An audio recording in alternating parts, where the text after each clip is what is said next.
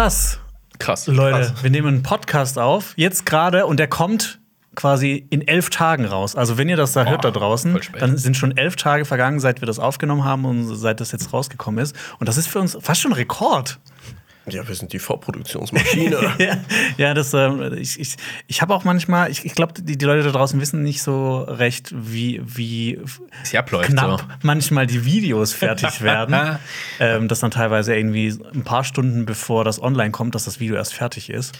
Aber es hat bisher immer funktioniert. Oder der Äh, Podcast. Fast immer. Ja, ja. Ja. meistens äh, funktioniert das auf jeden Fall. Und äh, ja, ich freue mich, äh, heute mit euch äh, tolle Sachen zu besprechen. Ich dachte, du machst jetzt so eine richtig schöne Vorlage. Und wisst ihr, was nicht funktioniert hat? Die folgende Produktion dieses Jahr. Und wisst ihr, was nicht fu- funktioniert hat? Die folgenden Produktionen dieses Jahr.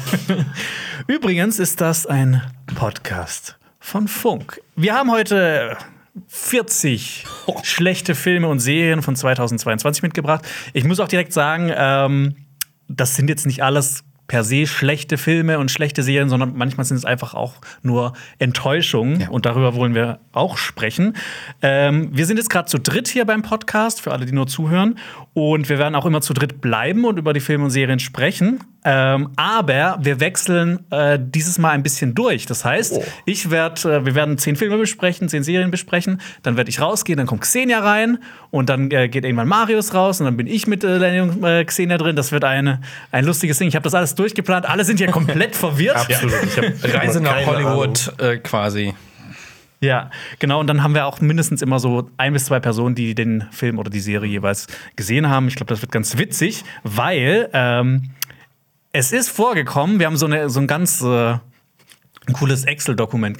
Ein cooles, Excel-Dokument. Excel-Dokument. Coole Zahl. Und damit kriegt man die coolen Kids Ja, genau. äh, und haben das mal aufgeschrieben, äh, welche Filme in den Top 10 sind, äh, welche Filme in den Flop 10 sind äh, und auch bei Serien und sowas. Und da kam raus, dass teilweise bei manchen Leuten Filme in den Top-Listen vorkamen, aber bei den anderen Leuten waren die in der Flop-Liste drin. Deshalb, das wird heute auch vorkommen. Da bin ich schon sehr gespannt. Es wird wahrscheinlich einige Diskussionen geben. Epische Schlacht. Wir werden uns hier nachher nicht mehr mögen.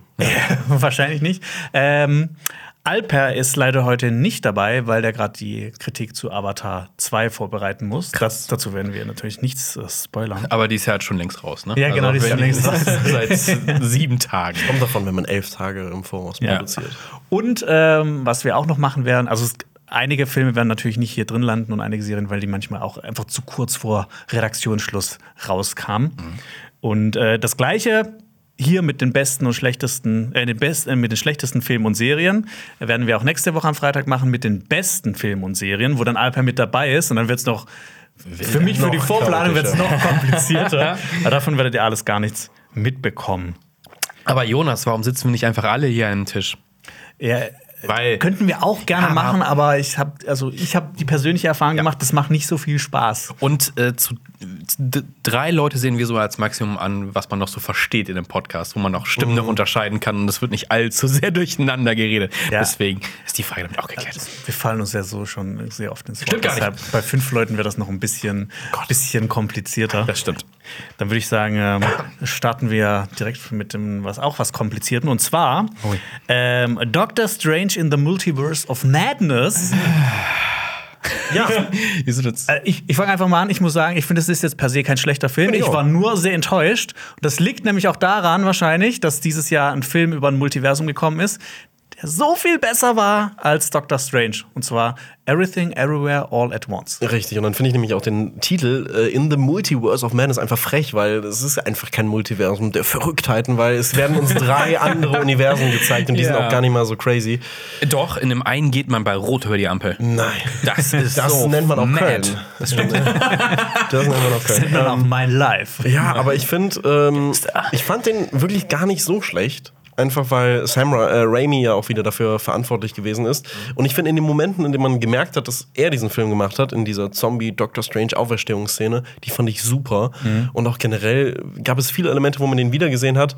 Das fand ich cool, aber ansonsten ist es auch wieder genau, generell wie die Phase 4 eigentlich dieses Jahr echt so ein bisschen, na, Bäh. Ja, aber ich mochte das auch, dass so Sam Raimi immer so ein bisschen durchgeschienen hat, wo man eigentlich so das Gefühl hat, so alle Marvel-Filme sind so ein bisschen gleich. Also da gibt es irgendwie nie so die persönliche Note. Aber der Film hat es dann auf jeden Fall geschafft. Also wir wollen den jetzt ja auch nicht nur bashen, wir waren einfach, Ja, ist ich war zumindest einfach enttäuscht von dem Es hätte Film. mehr Sam Raimi sein müssen. Dann wäre es besser geworden. Ich Mehr war Madness. Halt, ja, mehr Madness. Ich war halt super enttäuscht. und Es ist inzwischen ja auch ein Meme geworden. Ne? Also guckst dir mal äh, äh, das Multiverse mit Spider-Man an. Ne? Wir haben da Tom Holland, äh, Tobey Maguire und ähm, Dingens. Den anderen Andrew Garfield. Andrew Garfield, Mann. sorry, den cooler Typ. Den besten. Den, was? Ähm, und äh, ne, völlig verschieden. Bitte was? Nein, völlig, völlig, völlig verschiedene, völlig verschiedene äh, Dudes und, und hier in diesem Film Doctor Strange sieht halt immer gleich aus. Ich glaube, sein Bart ist oder sein Frisur ist am zumindest anders, aber das war für mich auch so, so, eine, so eine Logiklücke. Es gibt ja diese eine Szene, ähm, wenn er in diesem verfallenen Universum ist und sich selber trifft und dann sein, sein, sein Konterpart so fragt, ja, aber beweis erst mal, dass du auch Doctor Strange bist und er erzählt ihm halt irgend so eine Geschichte aus seiner Kindheit und so, ja, das ist mir auch passiert. Du bist es. Ähm, die Chance, dass das passiert, ist sehr, sehr, sehr, sehr gering. Und das fand ich, ich fand es halt da so ein bisschen langweilig, was das angeht. Was ich mich immer frage, ist, versteht man diesen Film, wenn man Wonder Vision nicht geguckt hat? Ja. Wirklich? Hast du Wonder Vision nicht geguckt? Ich habe nicht zu Ende geguckt, muss ich sagen. Okay, ja. aber hat, hat, das, hat, das für, hat das für dich, nee, also war jetzt nicht, dass du gedacht hast, nee, das Nee, ergibt also ich weiß ja, was mit. Also, das ist ja auch, ne, es wurde ja auch gesagt, boah, ganz, ganz viel Spoiler, bla, bla, aber man weiß ja, was dieser Charakter ist, also aus den Comics. Und dass das nicht krass abweichen wird, so war mir irgendwie, war mir jetzt nicht Ja, so aber- krass bewusst, sondern so, war jetzt keine Überraschung für mich. Ja, und sie haben halt Wonder Vision gefühlt nochmal kurz zusammengefasst, halt wirklich. Und das halt aber auch sehr exzessiv nochmal, diese Mutter-Kind-Beziehung. Und das, das Problem mit dem Multiversum ist halt auch, okay, es hätte für alles eine andere Lösung gegeben. Es gibt irgendwo ein Multiverse, wo diese Kinder keine Mutter haben. Enjoy. Aber ähm, was auch wichtig ist, ich finde, das hat das Multiverse auch wieder nur angeteased und hat es uns ja gar nicht präsentiert. Also es ist halt Mhm. dieses, es steckt im Titel, wir haben einmal, sind einmal kurz eingetaucht, aber das war es dann halt auch wieder. Ja. Ja, wie so eine, so eine Side-Mission. Ja. Ein Ja. bisschen. Wir haben gerade auch schon über Spider-Man geredet und einer der großen Widersacher von Spider-Man ist Morbius. Now it's Morbin Time.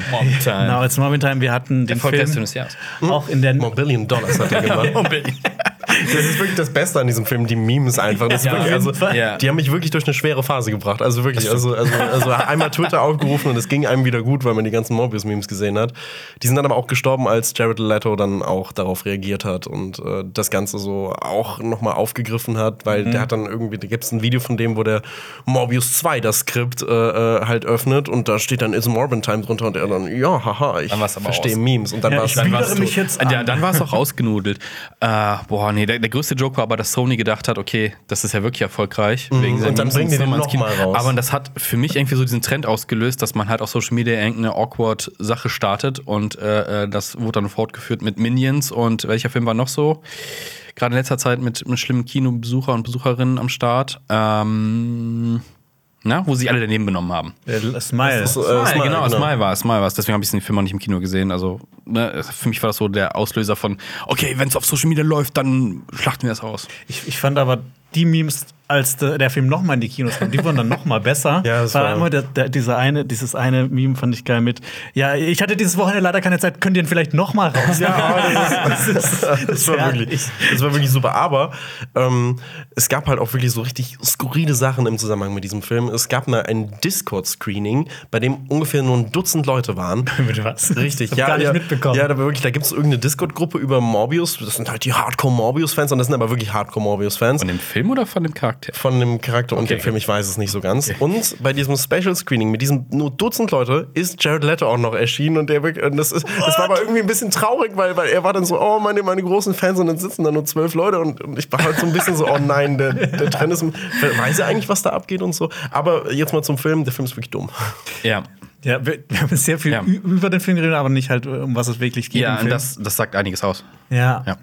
Also ich finde, ich find, für mich war das nicht mal eine Enttäuschung, das war einfach, das war einfach der Frechheit? egalste Film des Jahres. Ich habe, ich hätte auch vergessen, dass ich den gesehen habe, wenn der Ja. nicht bei mir in beim bei Letterboxd wieder aufgetaucht wäre. Genauso. Ja. Für mich ist das so ein Film, so, es wäre so eine typische Produktion gewesen, man muss einen Film machen, damit man die Rechte behält. Trotz irgendwas raus, damit wir die Rechte behalten können an dem Charakter und den nicht irgendwie zurückgeben müssen. Ja. Also ich, ja, ich finde ich find den Film unfassbar dumm und was mich am meisten, das muss ich mir nochmal aufschreiben, weil es ist wirklich das Dümmste überhaupt. Diese Beziehung zwischen Milo und Michael in diesem Film. Ne, das Ja. sind ja diese Freunde, also Matt Smith ist ja dieser Milo. Ja. Der heißt ja eigentlich gar nicht Milo. Was? Der in, dem, in, in dem Film, äh, äh, das wird am Anfang gesagt, äh, der hat irgendeinen anderen Namen und Michael nennt den einfach Milo, weil der den irgendwie an irgendjemanden erinnert und seitdem wird er dann nur noch Milo genannt, weil Michael Morbius ihm einfach gesagt, du heißt jetzt mal Milo. Ja, das wusste ich gar nicht. Doch. Das ist die Macht von Morbius. Und ich war die ganze Zeit so, warum passiert das? Also warum? Also es ist so Sinn. dumm. Ich, ich, ich hasse diesen Film. Bestimmt irgendeine geschnittene Szene, die dann äh, irgendwann später, wenn es nochmal ins Kino kommt, im Super Directors Cut. Im Jared Leto Cut. Wie viele Punkte würdest du dem geben, wenn du welche vergeben More würdest? Billion Points. More Billion Points. Ja, ich weiß es nicht. Also es ist halt ein Film, den man sich angucken kann und Nee.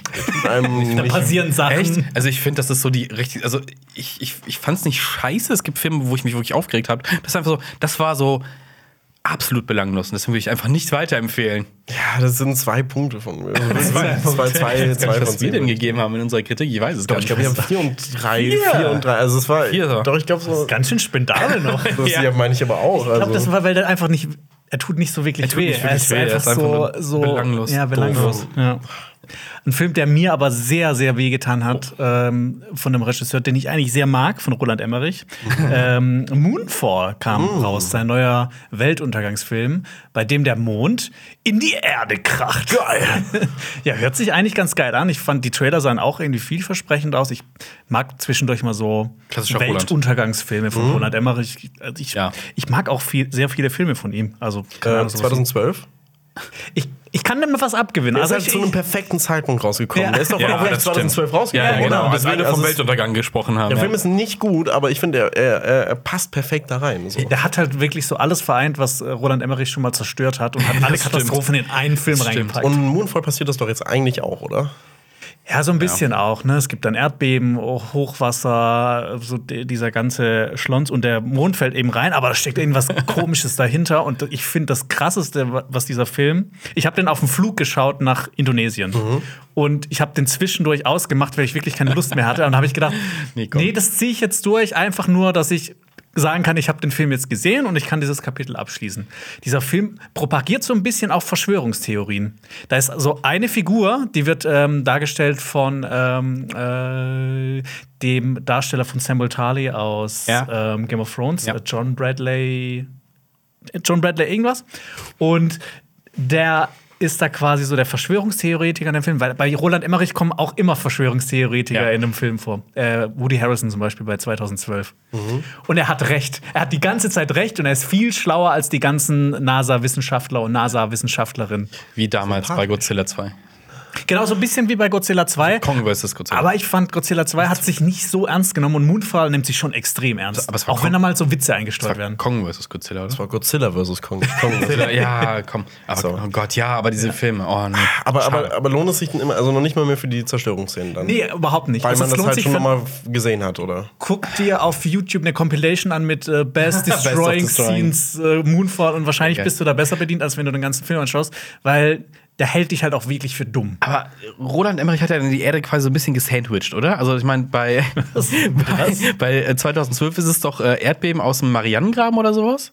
Ah nee, das war, das war Andreas, San Andreas. Nein, ne? nein, nein, bei 2012 sind es die Neutrinos. Stimmt, ach nee, stimmt, das war San Andreas, wo das mit dem Erdbeben war. Oh Gott. In den äh, Independent, nee, nicht äh, Independence Day, sondern ähm, The Day After Tomorrow war ja alles vereist. Mochtest du den eigentlich denn? Tatsächlich ähm, mag, ich, mag ich den von den ganzen Roland Emmerich-Filmen fast am wenigsten. Ach, wenn Ja, ich finde den nämlich auch wirklich, den finde ich nämlich wirklich dämlich. Also bei allem anderen gehe ich mit, weil äh, das finde ich total logisch, aber The Day After Tomorrow, nee, das ist bei mir Schluss. Wobei, das Hab ich hat auch. Kino gesehen, ich habe mal in einem anderen Podcast über Roland Emmerich-Filme gesprochen, mit, den, mit dem Filmfressen. Mhm. Und da hat der Peter auch gemeint, der mag bei dem Film, dass das so ein bisschen umgedreht wurde, dass dann Leute von den USA nach Mexiko Ja. fliehen.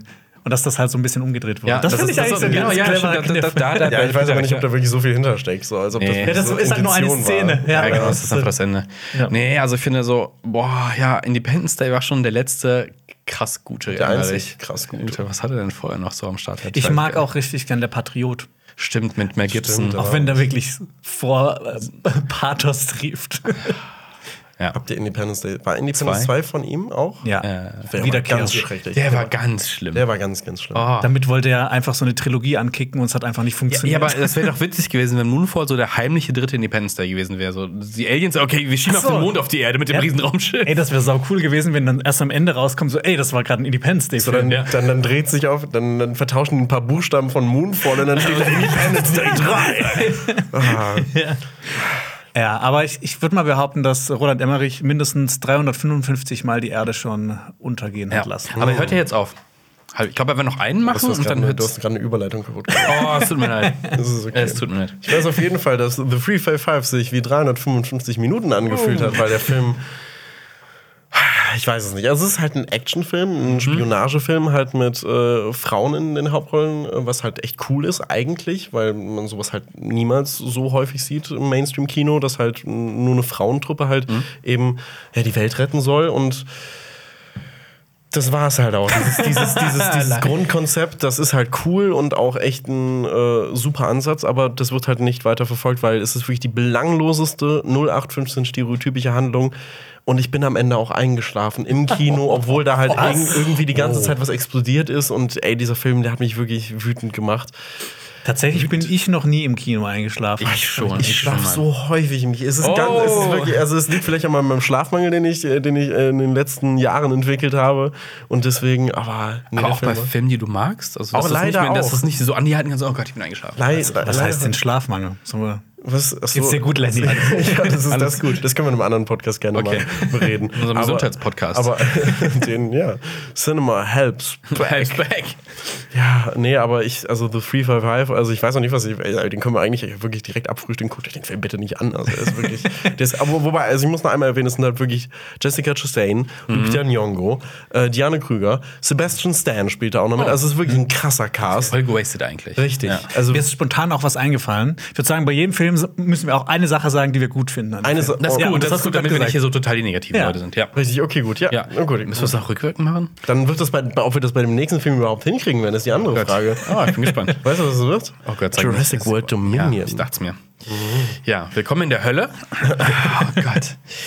Ja, Jurassic World Dominion, dritte Teil äh, dieser unsagbaren Trilogie, die schon für meines Erachtens schlecht angefangen hat, schlecht weitergeführt worden ist und jetzt absolut im Morast des Filmdrecks äh, versunken ist. Ja, also die haben einen Dinosaurierfilm gemacht, den dritten Teil einer Trilogie, die eigentlich zusammenhängend sein sollte, mit einem Versprechen. Das Versprechen haben sie über Bord geworfen und äh, haben einfach gesagt, okay, es sind einfach Heuschrecken. Und sie haben einfach eine Prämisse genommen, einfach furchtbar. Sie haben den alten Cast genommen, der irgendwie total verwirrt durch den Park läuft und äh, dann kommt hier der gute Chris und breitet seine Arme aus und alles ist gut. Und es ist absoluter Kack.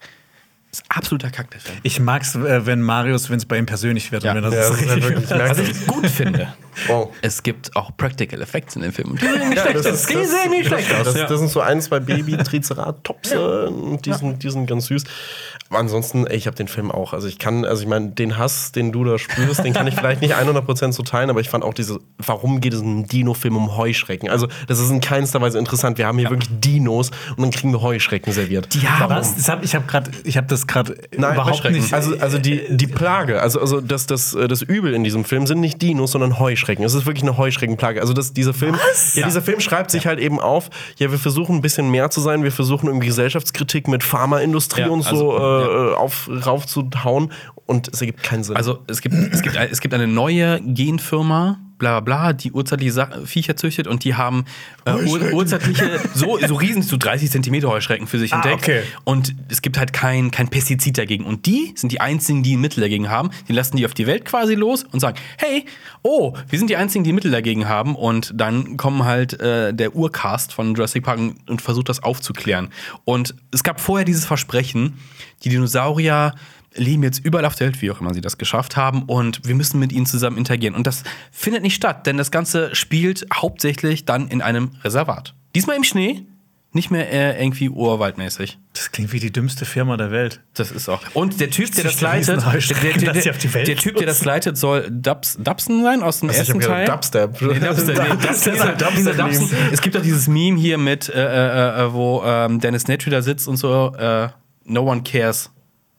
Im ersten Ja. Teil. Ich habe überhaupt Es ist, es, ist, es ist eine 10-Sekunden-Szene, es spielt eigentlich keine Rolle, das ist quasi nur der Auslöser für, für die Geschehnisse im Jurassic Park. Ähm, aber dieser Typ ist jetzt Chef dieser Firma und ist quasi Steve Jobs. Aber richtig, also der ist richtig verwirrt geschrieben. Der ist, der ist geisteskrank irgendwie, wirklich. Also, der agiert total weird. Und ich dachte, wie kann der ein Multimillionen. Aber das macht Elon Musk doch auch in Wirklichkeit. Oh! Gesellschaftskritik. Hättest du dich eher gefreut, wenn äh, Jurassic World Dominion ähm, ein Crossover mit Star Trek gewesen wäre? mit dem Dominion aus Star Trek? Das wäre richtig gut gewesen. Boah, das wäre ja Space Dinos. Das kommt als nächstes. Ähm, was als nächstes kommt, äh, ist ein Film, den, glaube ich, nur ich gesehen habe. Ja. Nicht äh, wahr. Es ist der Film Amsterdam. Und dieser Film ist in meinen Augen wohl der langweiligste Film des Jahres. Also es ist wirklich, langweiligste also, wirklich, Film? Wirklich der langweiligste. Also es, es gibt Bist du eingeschlafen? Ja, ich glaube ja. Ich glaube, ich bin, ich glaube, ich bin eingeschlafen. Das Ding ist ja so, die Voraussetzungen für den Film haben sich ja erstmal sehr gut angehört. Ja, ne? Das Ah, wäre auch mein, wieder. richtig, das wäre auch mein positiver Aspekt, den ich über diesen Film nennen würde, nämlich diese Cast. Also hier spielt man Christian Bale, Margot Robbie, John David Washington, Robert De Niro, Chris Rock, Anya Taylor-Joy, Rami Malek und Taylor Swift ist auch noch sehr wichtig dabei. ähm, aber was bringt halt so ein Cast, wenn halt das Drehbuch einfach unfassbar kacke ist? Also es ist wirklich, also es ist basiert auf einer wahren Begebenheit mit einer Verschwörung und die ist eigentlich ja interessant, aber es wird halt so irre langweilig rübergebracht. Die Bilder sehen gut aus. Emanuel Lubezki ist da hinter der Kamera wieder tätig und das, das merkt man und das ist super. Was mich an dem Film am meisten stört, ist, dass dieser Film von David O. Russell ist. Und das ist ein sehr problematischer Typ. Also, der hat ja auch Silver Linings gemacht. Äh, Das finde ich auch mit unter sein, sein, sein bester und einziger guter Film fast ist. Der hat ja noch Joy dann noch gemacht, der unfassbar langweilig ist. Das ist ein Film, da bin ich nicht eingeschlafen, den habe ich abgeschalten, weil ich den so langweilig fand. Nee, ich schlafe nur ein. Ich schalte Filme nicht ab. Ich, ich, schla, ich, schlafe nur, ich schlafe nur ein. Stellt dir so einen Timer am Fernseher, Ja, also genau. klick hier aus. Ich will noch kurz zu Joy sagen, ich fand das so faszinierend, weil ich habe erst gedacht, dass Alper mich verarschen will, um was es in diesem Film geht. Um was geht's denn in Joy? Ich habe den gar nicht gesehen. Hau raus. Es geht um die Frau, die diesen, diesen Wischmopp da erfunden hat, diesen, Okay. diesen ganz speziellen Wischmopp. In diesem Ach, Film- richtig, was, man so? Film- ausdrückt, in was man so diesem- ausdrückt, dieses in, Ding in diesem. in, Ja. in diesem Film gibt es auch wirklich absolut keine Joy, muss man halt wir- wirklich sagen. Aber noch einmal zurück zu David O. Russell. Ähm, der Typ hat halt selbst zugegeben, dass er seine damals 19 Jahre alten Nichte an die Brüste gepackt hat, weil sie ihn ja sehr provoziert hat. Und allein die Tatsache, das ist halt jetzt, es ist ja nicht mehr, mehr eine Anschuldigung, es ist wirklich ein, ein bestätigter Fakt, der von ihm halt auch ausgeht, wo ich mir so denke, warum gibt Hollywood dem überhaupt noch eine Bühne und lässt den halt eben äh, Filme noch machen? Warum ist da dieser Cast überhaupt dahinter? Und das, das hat mich halt echt nochmal ein bisschen stutzig gemacht. Warum existiert sowas? Warum darf sowas existieren? Weil äh, es gibt halt noch weitere Anschuldigungen gegen den und wenn das halt zum Beispiel stimmt, dann weiß man ja, es sind halt immer nur noch Anschuldigungen, aber es kann ja durchaus sein, dass die dann zum Beispiel stimmen. Und ich weiß nicht. Also, das, das hat mich echt nochmal ein bisschen abgeschreckt und deswegen finde ich, sollte man Amsterdam auch keine Bühne geben. Das habe ich tatsächlich auch überhaupt nicht mitbekommen. Ja, das, das, das, das bekommt man auch gefühlt nicht mehr mit. Also, das ist halt einfach wirklich, weil der anscheinend so krass in Hollywood drin ist, äh, dass das halt immer so unter den Teppich gekehrt wird. Ja. Nach diesen ganzen MeToo-Skandalen, die aufgedeckt worden ist, hat man so ein bisschen das Gefühl, ja, okay, es gab einen Aufschrei. Richtig, Und jetzt ähm, Ja, jetzt zurück zu, zu normal in Es Anführungsstrichen. gab einen ne? Aufschrei, es hab, also ein, zwei, drei Leute hat es erwischt, aber so generell ist das so ein bisschen versandet. Ja. Wo, wo kommen wir hier gerade hin in diesem Ja, Podcast? ja. Was lief noch schlecht dieses Jahr? Ähm, was noch sehr schlecht lief dieses Jahr. Also ich würde jetzt nicht sagen, das ist super schlecht, aber ich fand es einfach super schlecht. Nein. äh, The Adam Project, äh, Netflix-Film mit Adam-Projekt. Das Adam-Projekt. Das kann auch wirklich so ein, so ein ARD-Film äh, so am Abend sein. So. Das Adam-Projekt. Adam Project 2, keinen Able. ja, mit äh, Ryan Reynolds. ja. Ein, ein Film. Ja. Es ist ein Film. Seid ihr Ryan Reynolds Fans? Nee, ich bin wirklich, also mittlerweile geht er mir echt auf den Sack und ich bin echt froh, dass der dieses Jahr echt so ein bisschen eine Pause gemacht hat und echt wenig gemacht hat. Also Adam Project ist, glaube ich, das einzige große dieses Jahr von ihm gewesen. Ansonsten Ja, ich Nicht bei, der ist auch bei gesehen. Deadpool quasi beschäftigt, oder? Also beschäftigt mit Deadpool, oder nicht? Nee, ich oder glaube, ich weiß gar ich glaub, bei nicht. Deadpool ist er, er ist generell sehr beschäftigt. Er hat, glaube ich, eine, eine, Fußballserie gemacht, die so ein bisschen jetzt an hier Ted Lasso erinnern soll. Irgendwo mit einer kanadischen Mannschaft, die aktuell irgendwo läuft. Ähm, aber Das haben wir mal Alper gesagt, dass er und Rob McElhenney, die haben sich doch äh, äh, eine Fußballmannschaft gekauft oder quasi sich da eingekauft. richtig, und jetzt haben die dann eine Serie oder so, sonst irgendwas drüber gemacht. Okay. Aber ja, Adam Project. Ähm, Ja, ähm, ist halt ein Ryan Gosling, äh, ein Ryan Gosling, Ryan Gosling. Schön Oh, Ryan Gosling, Schön wär's, ne? Schön Ryan. Reynolds Film, wo halt Ryan Reynolds, äh, Ryan Reynolds spielt. Und Also er redet viel. Richtig, und es ist ein Zeitreisefilm, das heißt, es kommt noch eine junge Version von Ryan Reynolds vor. und der, dieser ja, ja, Junge ja. spielt wirklich, also der ist wirklich ein Abbild von Ryan Reynolds. Und es ist ganz schlimm, du hast hier wirklich die doppelte Ladung Ryan Reynolds in diesem Film und es ist schrecklich. Das ist nichts für mich. Nee, wirklich. Ist aber, das, ist der äh, äh, neue Adam Sandler fast. So vom. ja, aber er hat halt immer noch so ein, ich glaube, er hat immer noch ein bisschen mehr popkulturellen äh, Background, also dass, dass er gehalten wird, einfach weil er Deadpool ist. So. Ja. Aber was ich Adam Project anhalten möchte, ist, dass er wirklich durchaus ein paar emotionale Momente hat, weil es geht halt eben so ein bisschen darum, dass ein zukünftiges Ich auf das, das junge Ich trifft. Und es gibt da zum Beispiel einen Moment, dass, dass, dass er, dass Ryan Reynolds da auf seine Mutter halt trifft, die dann irgendwann verstorben ist. Und dann, dann trifft er die nochmal in einer Bar und dann redet er mit der. Und das war wirklich ein super schöner Moment. Aber dieser Film hat noch eine zweite Ebene. Das ist ein Actionfilm und das funktioniert überhaupt nicht. Ein Sci-Fi-Actionfilm überhaupt nicht. Aber er hat auch so eine ähnliche Szene in Deadpool. Jetzt nicht mit seiner Mutter, aber doch mit seiner. Stimmt, in Freundin. Deadpool 2. Ja. Das ist der emo- Emotional Impact, einfach mal alte Leute wieder treffen. Ja.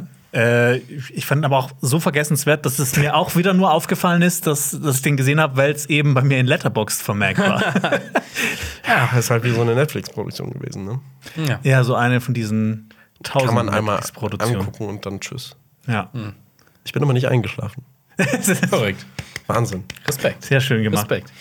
Damit kommen wir auch so zum nächsten Film. The Texas Chainsaw Massacre. Uh. Den habe ich leider nicht gesehen, deshalb äh, überlasse ich euch die Bühne. Der, der hat es tatsächlich auch bei uns auf die Top 10 Krass schon. geschafft. Das kann ich nicht nachvollziehen. Dass er in der Top 10 ist? Ja, also in der Also in den Flop in, in, 10, in, der, in der Flop ja, ja. 10. Also Ich habe mich ein bisschen gefreut. Also als der kam, also als der angekündigt worden ist und Trailer und es gab so ein schönes Bild mit Leatherface, wie er da in so einem Maisfeld sitzt und ich so, das sieht schön aus und ich habe Bock auf Kettensägen-Massaker. Ich erwarte jetzt nicht ein Meisterwerk wie den ersten Film, vielleicht einen richtig blutigen Kettensägen-Horror. Das hatte ich mir erwartet von dem Film. Er ist auch relativ blutig, aber er ist auch strunzdumm. Und, aber zu strunzdumm. Manch, viele Horrorfilme sind strunzdumm, muss man leider sagen. Und der ist äh, zu strunzdumm. ich, ich verstehe es. Ich habe aber, also, also erstmal, ist er ist wirklich strunzdumm, weil seit 50 Jahren liegt da seine Kettensäge irgendwo in, im, im, im Dreck, äh, Dreck rum und die funktioniert jetzt einwandfrei ist wirklich. magisch, die ist und, magisch. und das Geile ist, er muss sie noch nicht mehr, mehr nachfüllen oder sonst irgendwas. Also, Also nicht so, dass Benzin oder was auch immer ne, verdunsten würde und so. Aber ich habe dir doch mal den Trailer zu Texas Chainsaw Massacre 2 Mhm. Das ist geschickt und da siehst du halt, äh, dass es eigentlich eine magische Kettensäge ja, ist. Die so, aber die Frage ist, die, der, der Trailer zu Kettensägen Massacre 2 oder 3 ähm, ist so ein bisschen an die Artus-Legende angelehnt. Leather, du, siehst? Leather, du siehst Leatherface so von hinten an dem See stehen und dann kommt so eine Hand aus dem Wasser mit der Kettensäge, so wie das, wie, ne, wie das Schwert von Klingt schon wieder richtig ist halt- geil. ist halt ist Excalibur, supergeil. ist halt ist wie Excalibur. Excalibur da aus dem, aus dem See gereift und dann schlägt so der Blitz ein und der dreht sich um und das ist Leatherface. Mit so einem riesigen Ketten. Das ist, ist super. Der Film ist crap, Das aber könnte die ich mir- Trailer ist super. So, also wenn ich mir das so vorstelle in meinem Kopf, dann kann ich mir das auch vorstellen, das könnte auch ein Tanz der Teufel-Film sein. Mit äh, Ash, der dann so den Kettensägen Und Das. Geile ist, Leatherface sieht im Trailer nicht aus wie im Film. das ist einfach irgendwie random, das ist so random, das ist einfach wie ein Kunstwerk. Und auf jeden Fall, ja, ja, zurück zu dem, zu dem neuen. Also, boah, ich weiß nicht, der hatte halt diese typischen dummen äh, Horrormomente, wo Leute einfach strunzdoof sind. Und ich finde, das ist halt so ein bisschen ein faules Drehbuch dann, wenn du nichts einfallen lassen kannst, dass die Leute halt in brenzlige Situationen kommen. Und, und dann kommt halt auch noch die Frau aus dem ersten Teil, die die ganze Zeit darauf gewartet hat, Leatherface fertig zu machen. Und ich so, und dann macht sie halt, ist sie halt nicht gut vorbereitet. Also, es ist überhaupt Ah, nicht gut halt, vorbereitet. ist, halt- also vor allem hätte es die wirklich gebraucht, weil sie war jetzt Nein. nicht so eine krasse Figur Nein, wie jetzt zum nicht. Beispiel in äh, Sidney Prescott und Scream oder, Ja. oder irgendwo anders. Ja. Was ich dem Film aber wirklich, äh, äh, Was Gutes an dem Film. ja, ne, muss ich sagen, der Film dauert nur 87 Minuten und damit habe ich wenig Zeit zum Einschlafen, muss ich auch noch sagen. Aber ähm, ich finde, da waren ein paar echt schöne Kills dabei und auch diese Ja. Szene, wo er dann eben in diesen Partybus kommt und alle sagen dann so, ja, du wirst jetzt gecancelt, weil du Ja, hier alle stimmt. abschlachtest. Stimmt. Ja. Stimmt, das gibt so einen Livestream, ne, wie er dann Amok So, läuft. das- in das dem- fand ich ganz cool. Ja. Ich finde, er hat, er hat ein paar schöne Visuals gehabt. Also, wie gesagt, diese Maisfeld-Szene und wenn er da zum ersten Mal, ich glaube, äh, äh, diesen Pickup-Truck da rummordet, das ist halt ein paar schöne Bilder. Aber, puh, es war nicht der Fun, den ich mir erwartet hätte, tatsächlich. Nee. Ein Fun, den ich mir auch nee, leider nicht, wo ich ein bisschen mehr erwartet habe, war äh, eine Serie Oh. Die es auch in unsere Flop 10 geschafft hat. Das ist die, von der ich denke, dass sie es ist. Obi-Wan Kenobi. Äh, wir verlinken euch hier auch unsere Folgenbesprechung dazu, ähm, falls ihr das Video schaut. Ich halte mich ein bisschen zurück. Ich habe schon stundenlang über diese Serie geredet. Ich bin einfach nur enttäuscht. Ich finde, die haben einfach das komplett gewastet, haben viel zu wenig Folgen, äh, irgendwie viel zu, viel zu bescheuerte Handlungen, viel zu wenig Folgen reingepackt. Da hätte man viel mehr draus machen können. Bitteschön. Also, wir sind wieder mal auf Tatooine, wie in sehr vielen Produktionen von Disney in der letzten Zeit. Äh, ich fand allerdings, was ich, um mal mit einem guten Ding anzufangen, ist so Obi-Wans Real Life auf Tatooine, wie er sich da quasi versteckt und in dieser Fleischerei quasi arbeitet. Das war so, okay, das ist recht interessant. Und dann geht es auf einmal richtig bergab. Dann kommt ein nerviges kleines Kind, Prinzessin Leia, so, oh, boah. Dann wird dieses Kind gefangen vom äh, Bassisten von Red Hot Chili Peppers in einer, in einer der schlechtesten Verfolgungsszenen aller Zeiten. Wirklich, wirklich. Das ist das Allerschlimmste. Und es gibt ganz viele hässliche Szenen, ähm, die irgendwie in einer Sandgrube stattfinden. Denn wenn der erste Kampf zwischen Darth Vader und äh, Obi-Wan stattfindet, das fand ich absolut hässlich. Und dabei war es vorher eigentlich ganz schön, wenn das erste Mal Darth Vader auftaucht und so richtig, richtig brutal ist. Das fand ich, das fand ich gut. Also in diesem Moment. Wenn er durch diese Stadt geht, aber auch Obi-Wan nicht wirklich bemerkt, irgendwie komischerweise. Und wie du schon gesagt hast, absoluter Waste, diese Serie. Unlogisch und wirklich von mir die meist erwartete Star Wars-Serie und das war die schlechteste deswegen mit. Also vielleicht deswegen noch schlechter als Book of Boba Fett für mich. Ich würde, ich würde auch sagen, weil es hängt wirklich viel äh, ja, Hoffnung an, diesem, an, diesem, an dieser Serie. Hope? Ja, nee, also War- war wirklich. New weil Hope, aber- die, war, die war absolut da, diese, diese New Hope, die ist dann nicht erfüllt worden, aber ich, hab, ich bin halt ein Kind der Prequels und deswegen habe ich, äh, hänge ich sehr an Ewan McGregor als Obi-Wan und Ewan McGregor ist halt auch einfach wirklich eine so reine Seele. Der- ich liebe diesen Typen. Der- Kennst, der- kennt ihr dieses Otter-Video von ihm? Wenn er auf dem Boot ist und einfach so was über Otter Oh, erzählt. see otters. Yes, ja. Und er erzählt einfach was über dir. Richtig, ja, es ist, es ist so süß und ich habe mich auch ein bisschen darauf gefreut, dass diese Reunion mit Hayden Christensen dann auch wieder dabei ist und äh, es gab gute Momente in dieser Serie. Ja, gab's. Also wirklich, die ist voll gepumpt mit Fanservice, was eigentlich nicht gut ist, aber trotzdem hat mich dieser Fanservice bekommen. Zum Beispiel ähm, halt eben diese, diese Szene, wo, wo Obi-Wan erfährt, dass Anakin noch am Leben ist. Das hat mich so bekommen oder auch generell dieser gesamte Dialog äh, zwischen den beiden total abgeholt. Aber es ist halt Aber es wird halt ru- ruiniert. Allein diese Szene, wenn sie die kleine Lea rausschmuggeln und einfach hier einen langen Mantel anziehen. Das ist so, ist so doof. Ja, es, es, es, es bringt halt einfach nichts, weil generell diese Serie in meinen Augen nichts bringt. Wa- Was, was, was, was, was, soll, was soll die uns sagen? Also, was, was erzählt die uns mehr über Obi-Wan Kenobi? Eigentlich nicht wirklich viel und wirft eher die Frage aus, auf: Okay, gut, was soll jetzt mit diesem Typen passieren, der in neun Jahren der Ben Kenobi sein soll aus äh, Episode 4? Ja. Und ich finde, ja, ich weiß es nicht. Also ich bin sehr enttäuscht gewesen und ich finde, es hätte als Film, es war ja auch ursprünglich als Film geplant. Es war ja Teil dieser äh, Spin-off-Filme und ich finde, da hätte es definitiv besser funktioniert, weil es Ja, gekürzt war. Wahrscheinlich auch mit mehr Budget ein bisschen. Weil ich finde halt, also wirklich dieses, dieses, dieses Bild von diesem, von diesem Schotterhaufen oder diese Sandgrube, was das immer das war, das hat so in mein Gehirn eingeprägt von so, boah, es ist fast unangenehm anzugucken, weil es einfach nicht schön ist. Und es sieht aus nach einem ganz billigen Fanfilm, wo das ganze äh, Budget in Kostüm reingesteckt worden ist. Und nicht in Location. Ja, ich habe auch ähm, jetzt im Nachgang, ähm, als ich jetzt Andor gesehen habe, nochmal, bin ich einfach noch ein bisschen enttäuschter gewesen, weil man einfach so Andor weiß, so ne, ne, weil, weil man einfach Ja. weiß äh, oder mal gesehen hat, was möglich ist. Für eine Star Wars-Serie, ja. Für eine Star Wars-Serie. Definitiv, ja. Was ich, ähm, ein, eine Sache noch, ähm, auch, der Optik. Star Wars setzt so krass auf De-Aging und dann verstehe ich nicht, warum sie nicht auch Hayden Christensen in dieser Kampfszene aus den, also das ja zeitlich in Episode 2 spielen soll, de-aged haben, weil der sieht so viel älter aus als Ewan McGregor Ja. da schon. ja. Nee. Damit würde ich sagen, kommen wir ja zu einem Film, bei dem wir uns nicht so ganz einig sind, wo es ein bisschen clashen wird. What's jetzt happening? jetzt, wird's, jetzt gibt's Diskussionen. Und zwar ähm, geht es um Prey und das sieht folgendermaßen aus. Ähm, bei Marius ist er bei der Flop 10, in seiner persönlichen Flop 10 gelandet. Ja. Und also bei mir ist er nicht in der Top 10, aber ich habe den mal so bei Honorable Mentions so im Hinterkopf. Ich fand den nämlich eigentlich ganz cool. Mir hat er richtig Spaß gemacht. und äh, bei dir, Lenny? Ich stehe, glaube ich, zwischen, ex- exakt zwischen euch. Ja. Also ich finde, dass, ja, ich fand das CGI nicht gut in dem Film. Ich fand, äh, der ist irgendwann nur vor sich hingeplätschert. Aber ich finde, der hatte echt coole Momente, hatte halt auch ein cooles Setting, halt dieses The Revenant-Setting. Es gab auch diesen Bären, diesen CGI-Bären. Ja, der Also- sah aber nicht gut aus. Nee, ja, der sah vielleicht nicht so gut aus, aber ich, ähm, ich hatte meinen Spaß, aber irgendwie, ja, war es das aber auch nicht so für mich Also, insgesamt. wäre jetzt nicht das, so, das Siegel vorne drauf, das ist ein Predator-Film. Steht Prey, steht nicht Predator. Es ist ein Predator. Predator. Also es ist ein Predator-Film. Und äh, wenn das nicht drauf gestanden wäre, wäre das so ein typisches Direct-to-DVD-Alien-Film gewesen. Ähm, und ich, ich, ich weiß nicht, also ich, ich.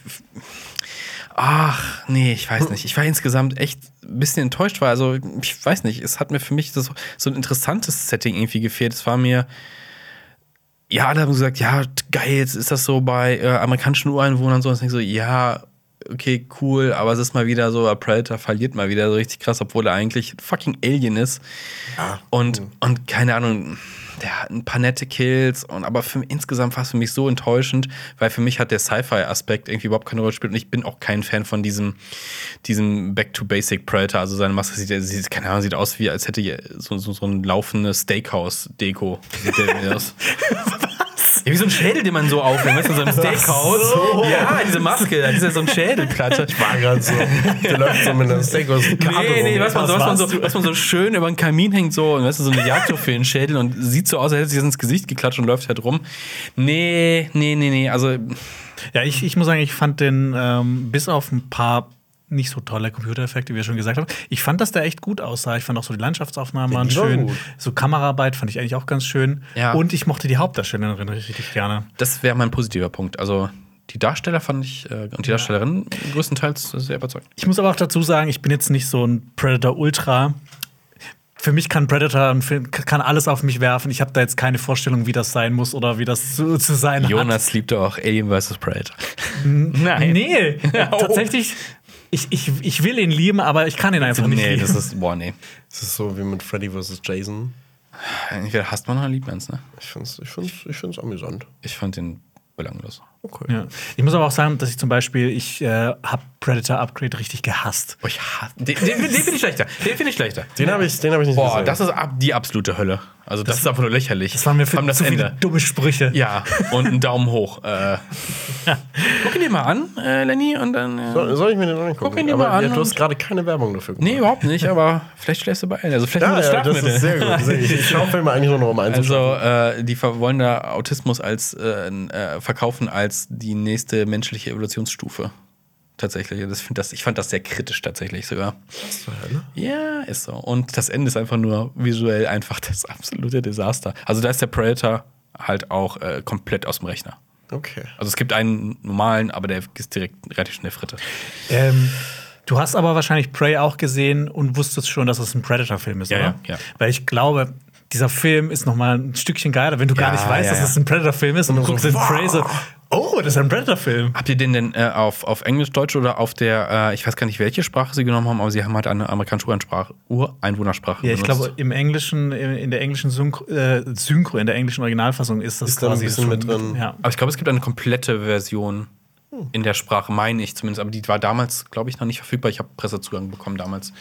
Ah, okay. Nee, ich habe die englische mit den. Ähm, Okay. Wo teilweise Ja, ja, wo teilweise das eingesetzt wurde, angeschaut.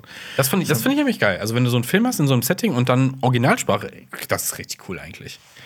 Ja, Apokalypto. Stimmt. ja. mit der Magie des Schnittes werde ich mich jetzt äh, aus äh, dieser Runde begeben und Xenia wird für mich übernehmen. Deshalb äh, viel Spaß. Wie in Wayne's World müssen The wir jetzt new machen. bombshell entered the mansion. Also erstmal will ich kurz sagen, wie äh, krass schlimm das ist, einfach nur so daneben zu sitzen, während ihr podcastet. Äh, nur for the record, das heißt John Bradley West, äh, Ah. der Schauspieler von Samuel Tali. Ich habe hab's eben nur die ganze Zeit in den Augen gesehen, weil ich habe dich so straight angeguckt. Ich habe eigentlich immer nur an Jonas vorbeigeguckt Ja. und dann habe ich dich gesehen. Und Ich habe auch die ganze Zeit mit dir so kommuniziert, ne, über Zeichensprache. Ich war immer so Daumen hoch bei Andrew Garfield als bester Spider-Man. ist Äh, ja. Okay, da müssen wir nochmal gesondert drüber reden, glaube ich. Also, ich finde die jetzt nicht schlecht, aber Nein, der der Typ ist- einfach viel zu alt. Aber ich finde, und er war zu beiden. cool für Peter Parker. Genau, er war ein bisschen zu cool, aber ich Stimmt. finde, er hatte so einen krassen Charme einfach. Aber war der bessere Spider-Man, weil die freche Schnauze hat da echt gut Richtig, gepasst. ja, Also das- das, war das-. Spider-Man. Genau. Aber es gab äh, auch ein paar freche Sprüche in der nächsten Serie, über die es gehen soll. Über die haben äh, Lenny, Jonas und ich allerdings schon in einem Podcast sehr ausführlich ge- gequatscht. Wir verlinken den mal hier um. Es geht um 1899 und Xenia, du hast diese Serie auch gesehen. Mhm. Ja. Hast auch eine Meinung dazu. Ja, ich habe sie mir gebildet, ganz frisch, weil ich habe sie erst letzte Woche geguckt. Oh. Äh, ich habe sie nachgeholt für den äh, Top-Flop. Bei mir wusste ich es noch nicht so genau, ob Mhm. es in meine Top- oder meine Flop-Liste kommt. Ähm, und habe mir danach auch euren Podcast angeguckt. Und ich muss sagen, ich finde die, glaube ich, ein bisschen besser ähm, als Mhm. ihr. Ähm, ich fand das Setting sehr, sehr nice. Ähm, ich finde, da ist eine coole Mystery-Atmosphäre rübergekommen. Und ja, wir wollen jetzt nicht über die manchmal ein bisschen umständlichen Dialoge und das sehr, sehr drüber Ende sprechen, was für mich auch ich besser gefunden hätte, wenn es so ein bisschen in so einem kleineren Rahmen die Geschichte hätte erzählt werden können. Äh, da stimme ich euch auf jeden Fall zu.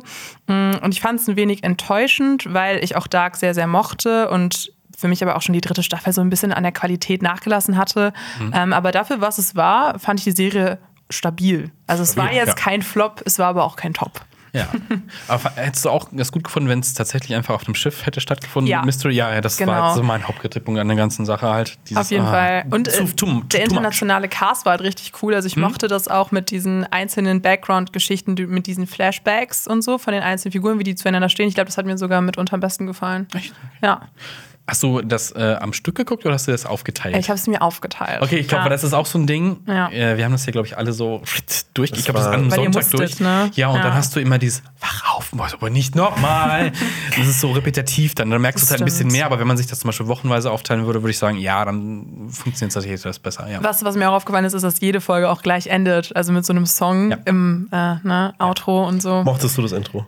Äh, nee. Ich auch nicht. Sehr gut. das war sehr gut. echt Das so ein bisschen, nee, das ist nichts Besonderes Nee, einfach, nicht. ne? Ich fand das cool. Ah, Ich fand das okay. so von der Musikalität so gar Ich nicht so. mochte euch doch, ich mochte Ja, ja, ja, ja, ja, ja. Aber das ist okay. Ist okay. Wir haben, ja, müssen auch ein bisschen Zwist haben. Ja. Aber äh, Lenny, du mochtest äh, die folgende Serie gar nicht. Und das war eine Serie, da habe ich den Trailer gesehen und habe mir hab dann entschlossen, das nicht zu gucken. Und es ist How I Met Your Father. Was ist das denn?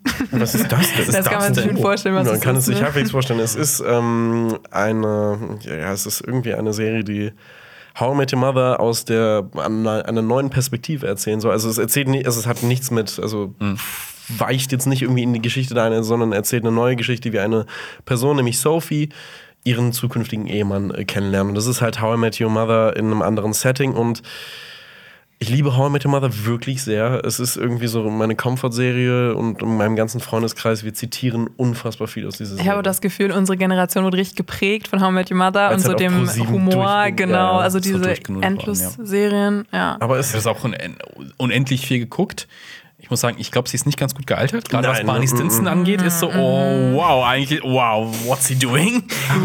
Aber man muss sagen, diese Serie hat halt wirklich Figuren, wie jede einzelne dieser Hauptfiguren, hat halt irgendwie einen komplett eigenständigen Charakter und hat ihre Ecken und Kanten und halt auch wirklich Elemente, die sie herausstechen lassen. Und hier in How I Met Your äh, Father sticht keine Figur heraus. Also halt- die sind alle wirklich super blank und ähm, Ja. das Ganze spielt halt in der Generation Tinder und ich finde, das ist halt eigentlich ganz gut äh, ja, porträtiert worden. Ähm, Ist, ist, sie, ist sie durch die Serie oder kommt da noch mehr? nee, da kommt noch mehr. da weil- kommt noch sehr Erste Staffel mehr. jetzt. Weil Aber dann, wenn du gerade nämlich Tinder sagst, so, hau mit mal so, ja, Ja, das drittes wär- Match. Richtig, ja, das, das wäre sehr gut erklärt worden. Aber ähm, man weiß hier im Gegensatz zu How I Met Your Mother direkt von Anfang an, wer der Vater, also man kann spekulieren, wer der Vater ist, weil das Mhm. wird auf einen Personenkreis von drei oder vier Männern beschränkt.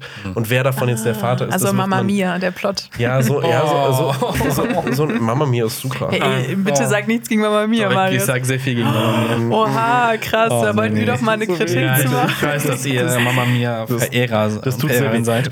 Okay, ähm, eine, eine, gut, eine, eine gute, gute Sache, so, Anne. ein, dann, dann, dann bin ich auch durch mit I Met Your Father.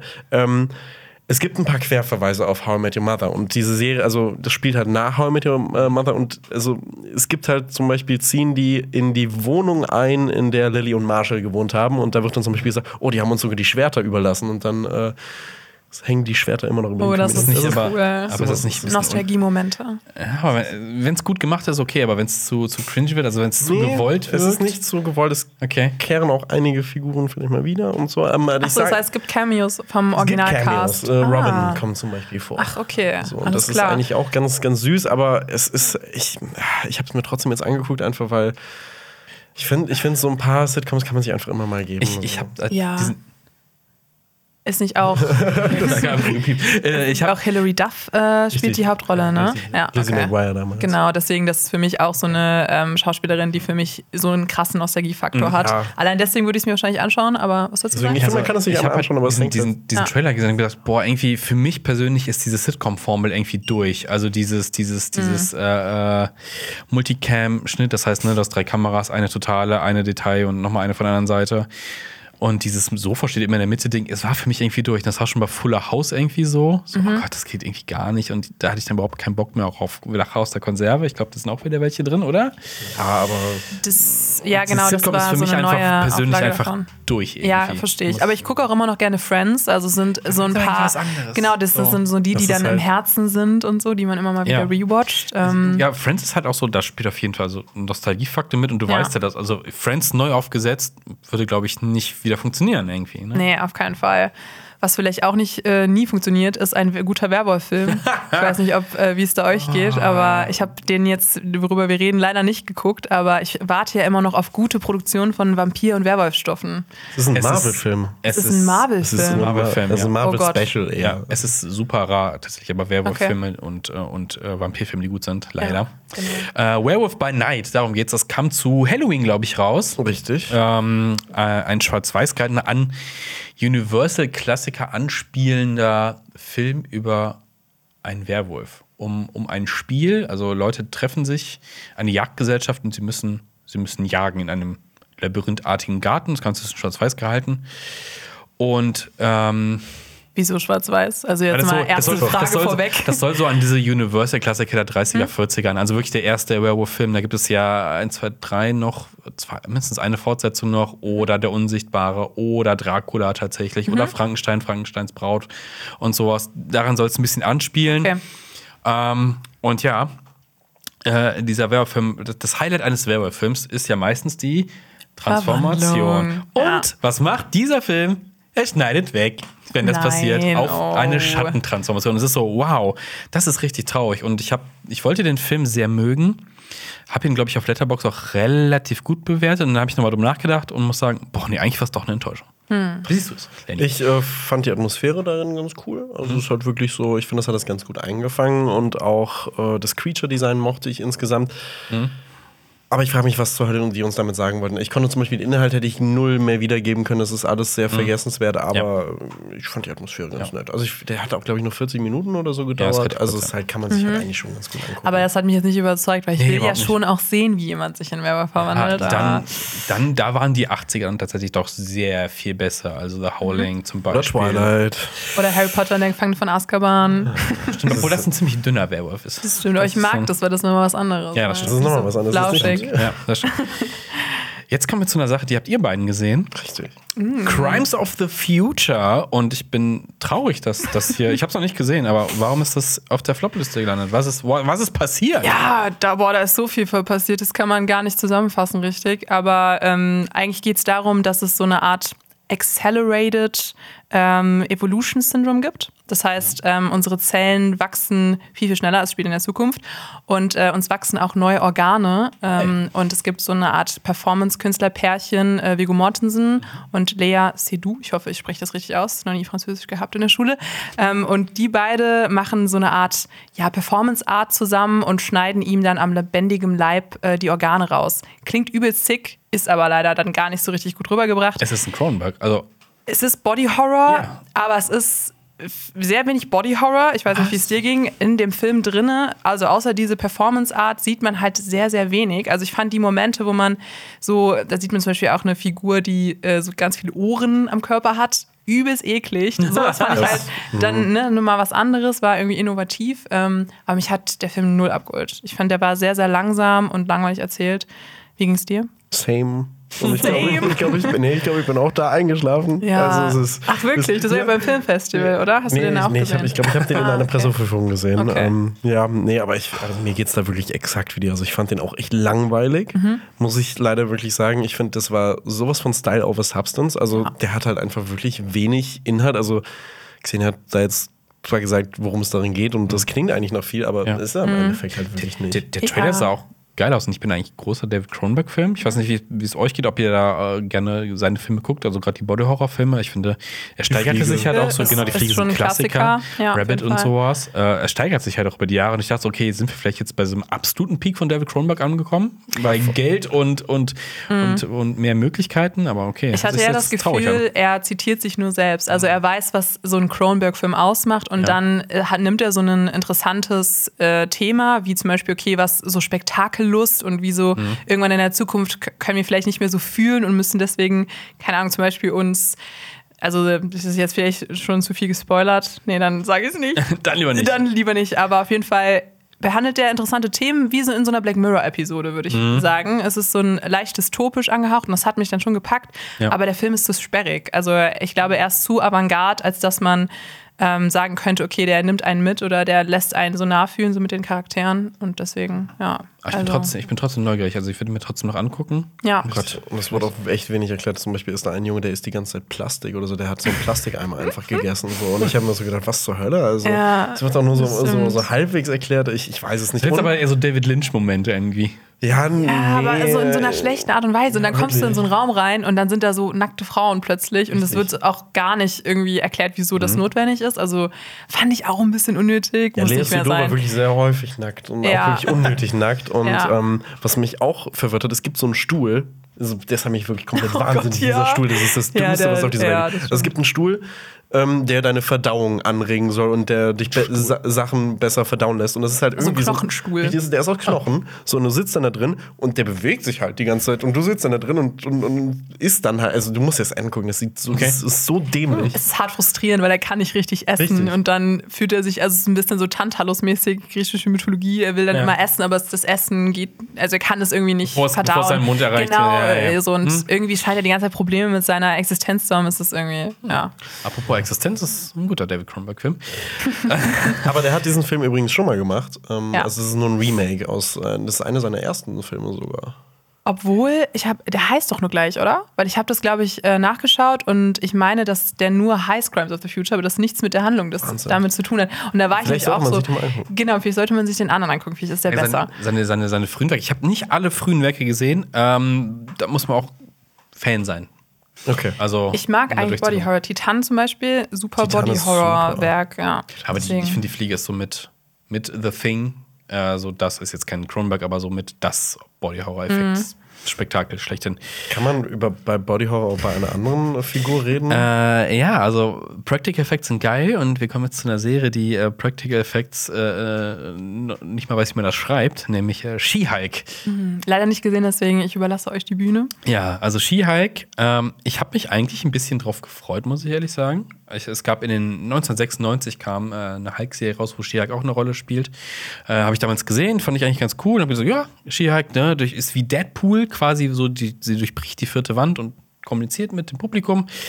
Und äh, dann kam der erste Trailer und ich dachte so, das sieht nicht so gut aus. Also da sah der erste Hulk-Film besser aus, tatsächlich sogar. Wow. Gefühlt. Und der ist ja Ähm, schon von Early 2000, ne? Aus ja, den das, Early. ist, war ja mit, das war das zweite MCU-Werk. Und Nee, nicht der Edward Norton. Achso, der, ach, der, der, der von, Äh, ähm, von Lee. Von äh, Ang Lee, ja, Ja. genau. Der Ja. mit Eric Banner. Eric Banner, genau.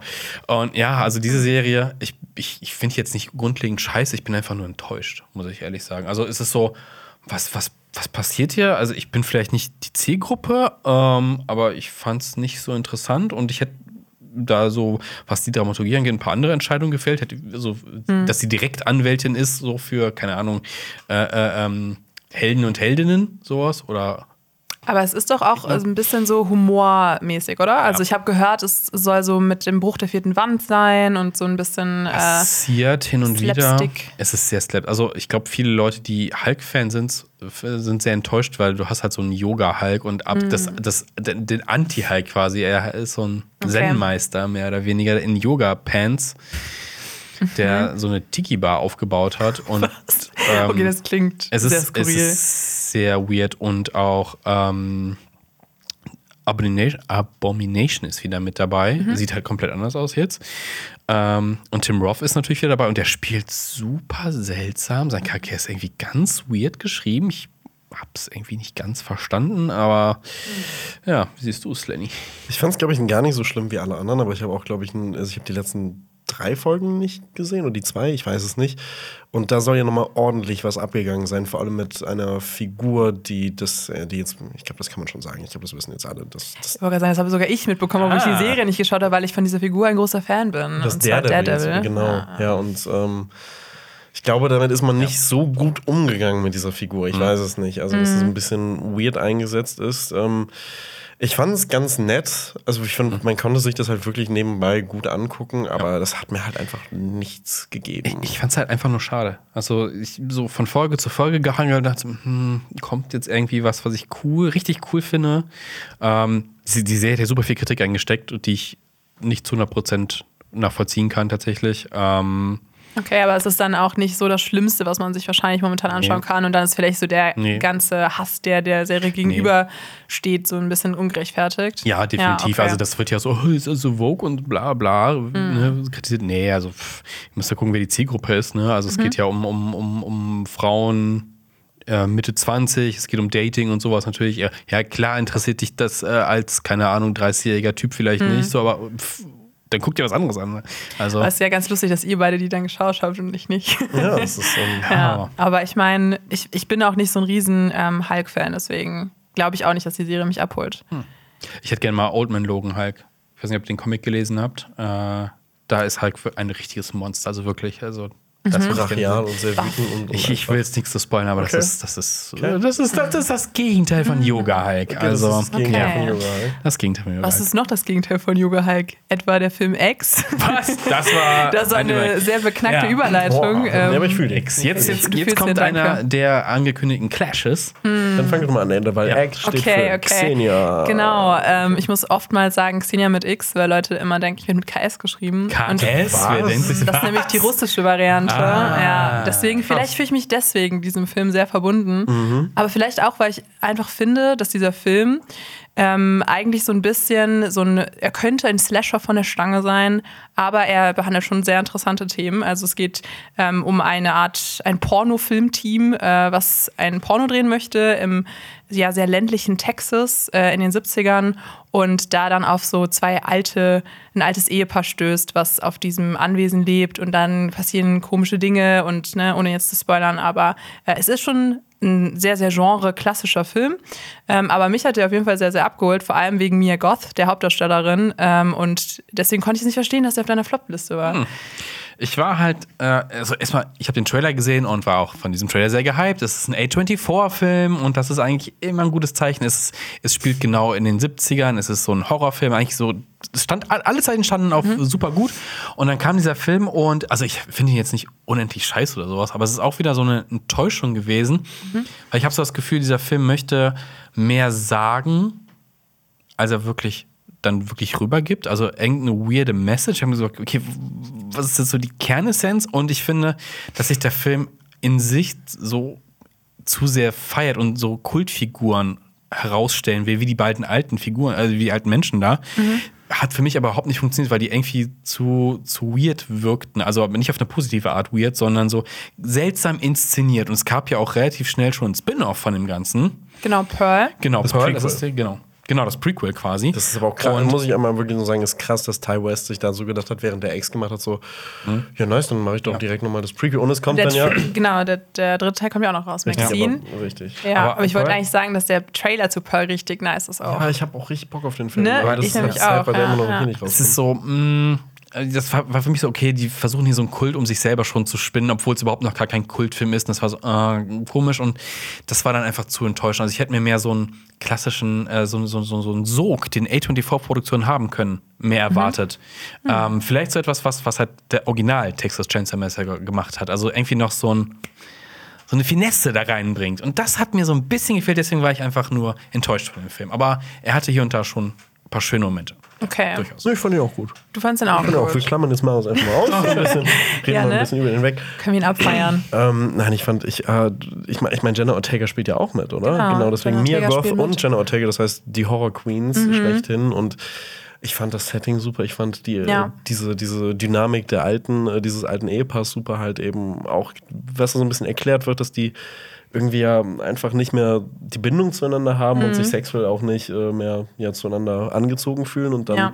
Diese weirde Sexszene, die beiden haben. und So dann, verstörend, oh mein ja, Gott. es ist, es ist so krass und Ja. auch diese Krokodilszene, ey, also, Ja. ich finde den Film super. Ich fand auch, ich, ich finde das spannend, was du gesagt hast, weil für mich ist der schon fast zum Kultfilm so ein bisschen geworden, weil Mhm. er irgendwie eine Mia Goth auch so inszeniert als so ähm, eine, irgendwie so dieses Slasher-Girl von damals, was dann irgendwie äh, die Protagonistin ist und so und Mhm. äh, so in die Kamera schreit. Und ich fand, das war so angelehnt an so dieses alte Hollywood und irgendwie war alles in so einem A24-Stil, auch so visuell ähm, sehr ästhetisch.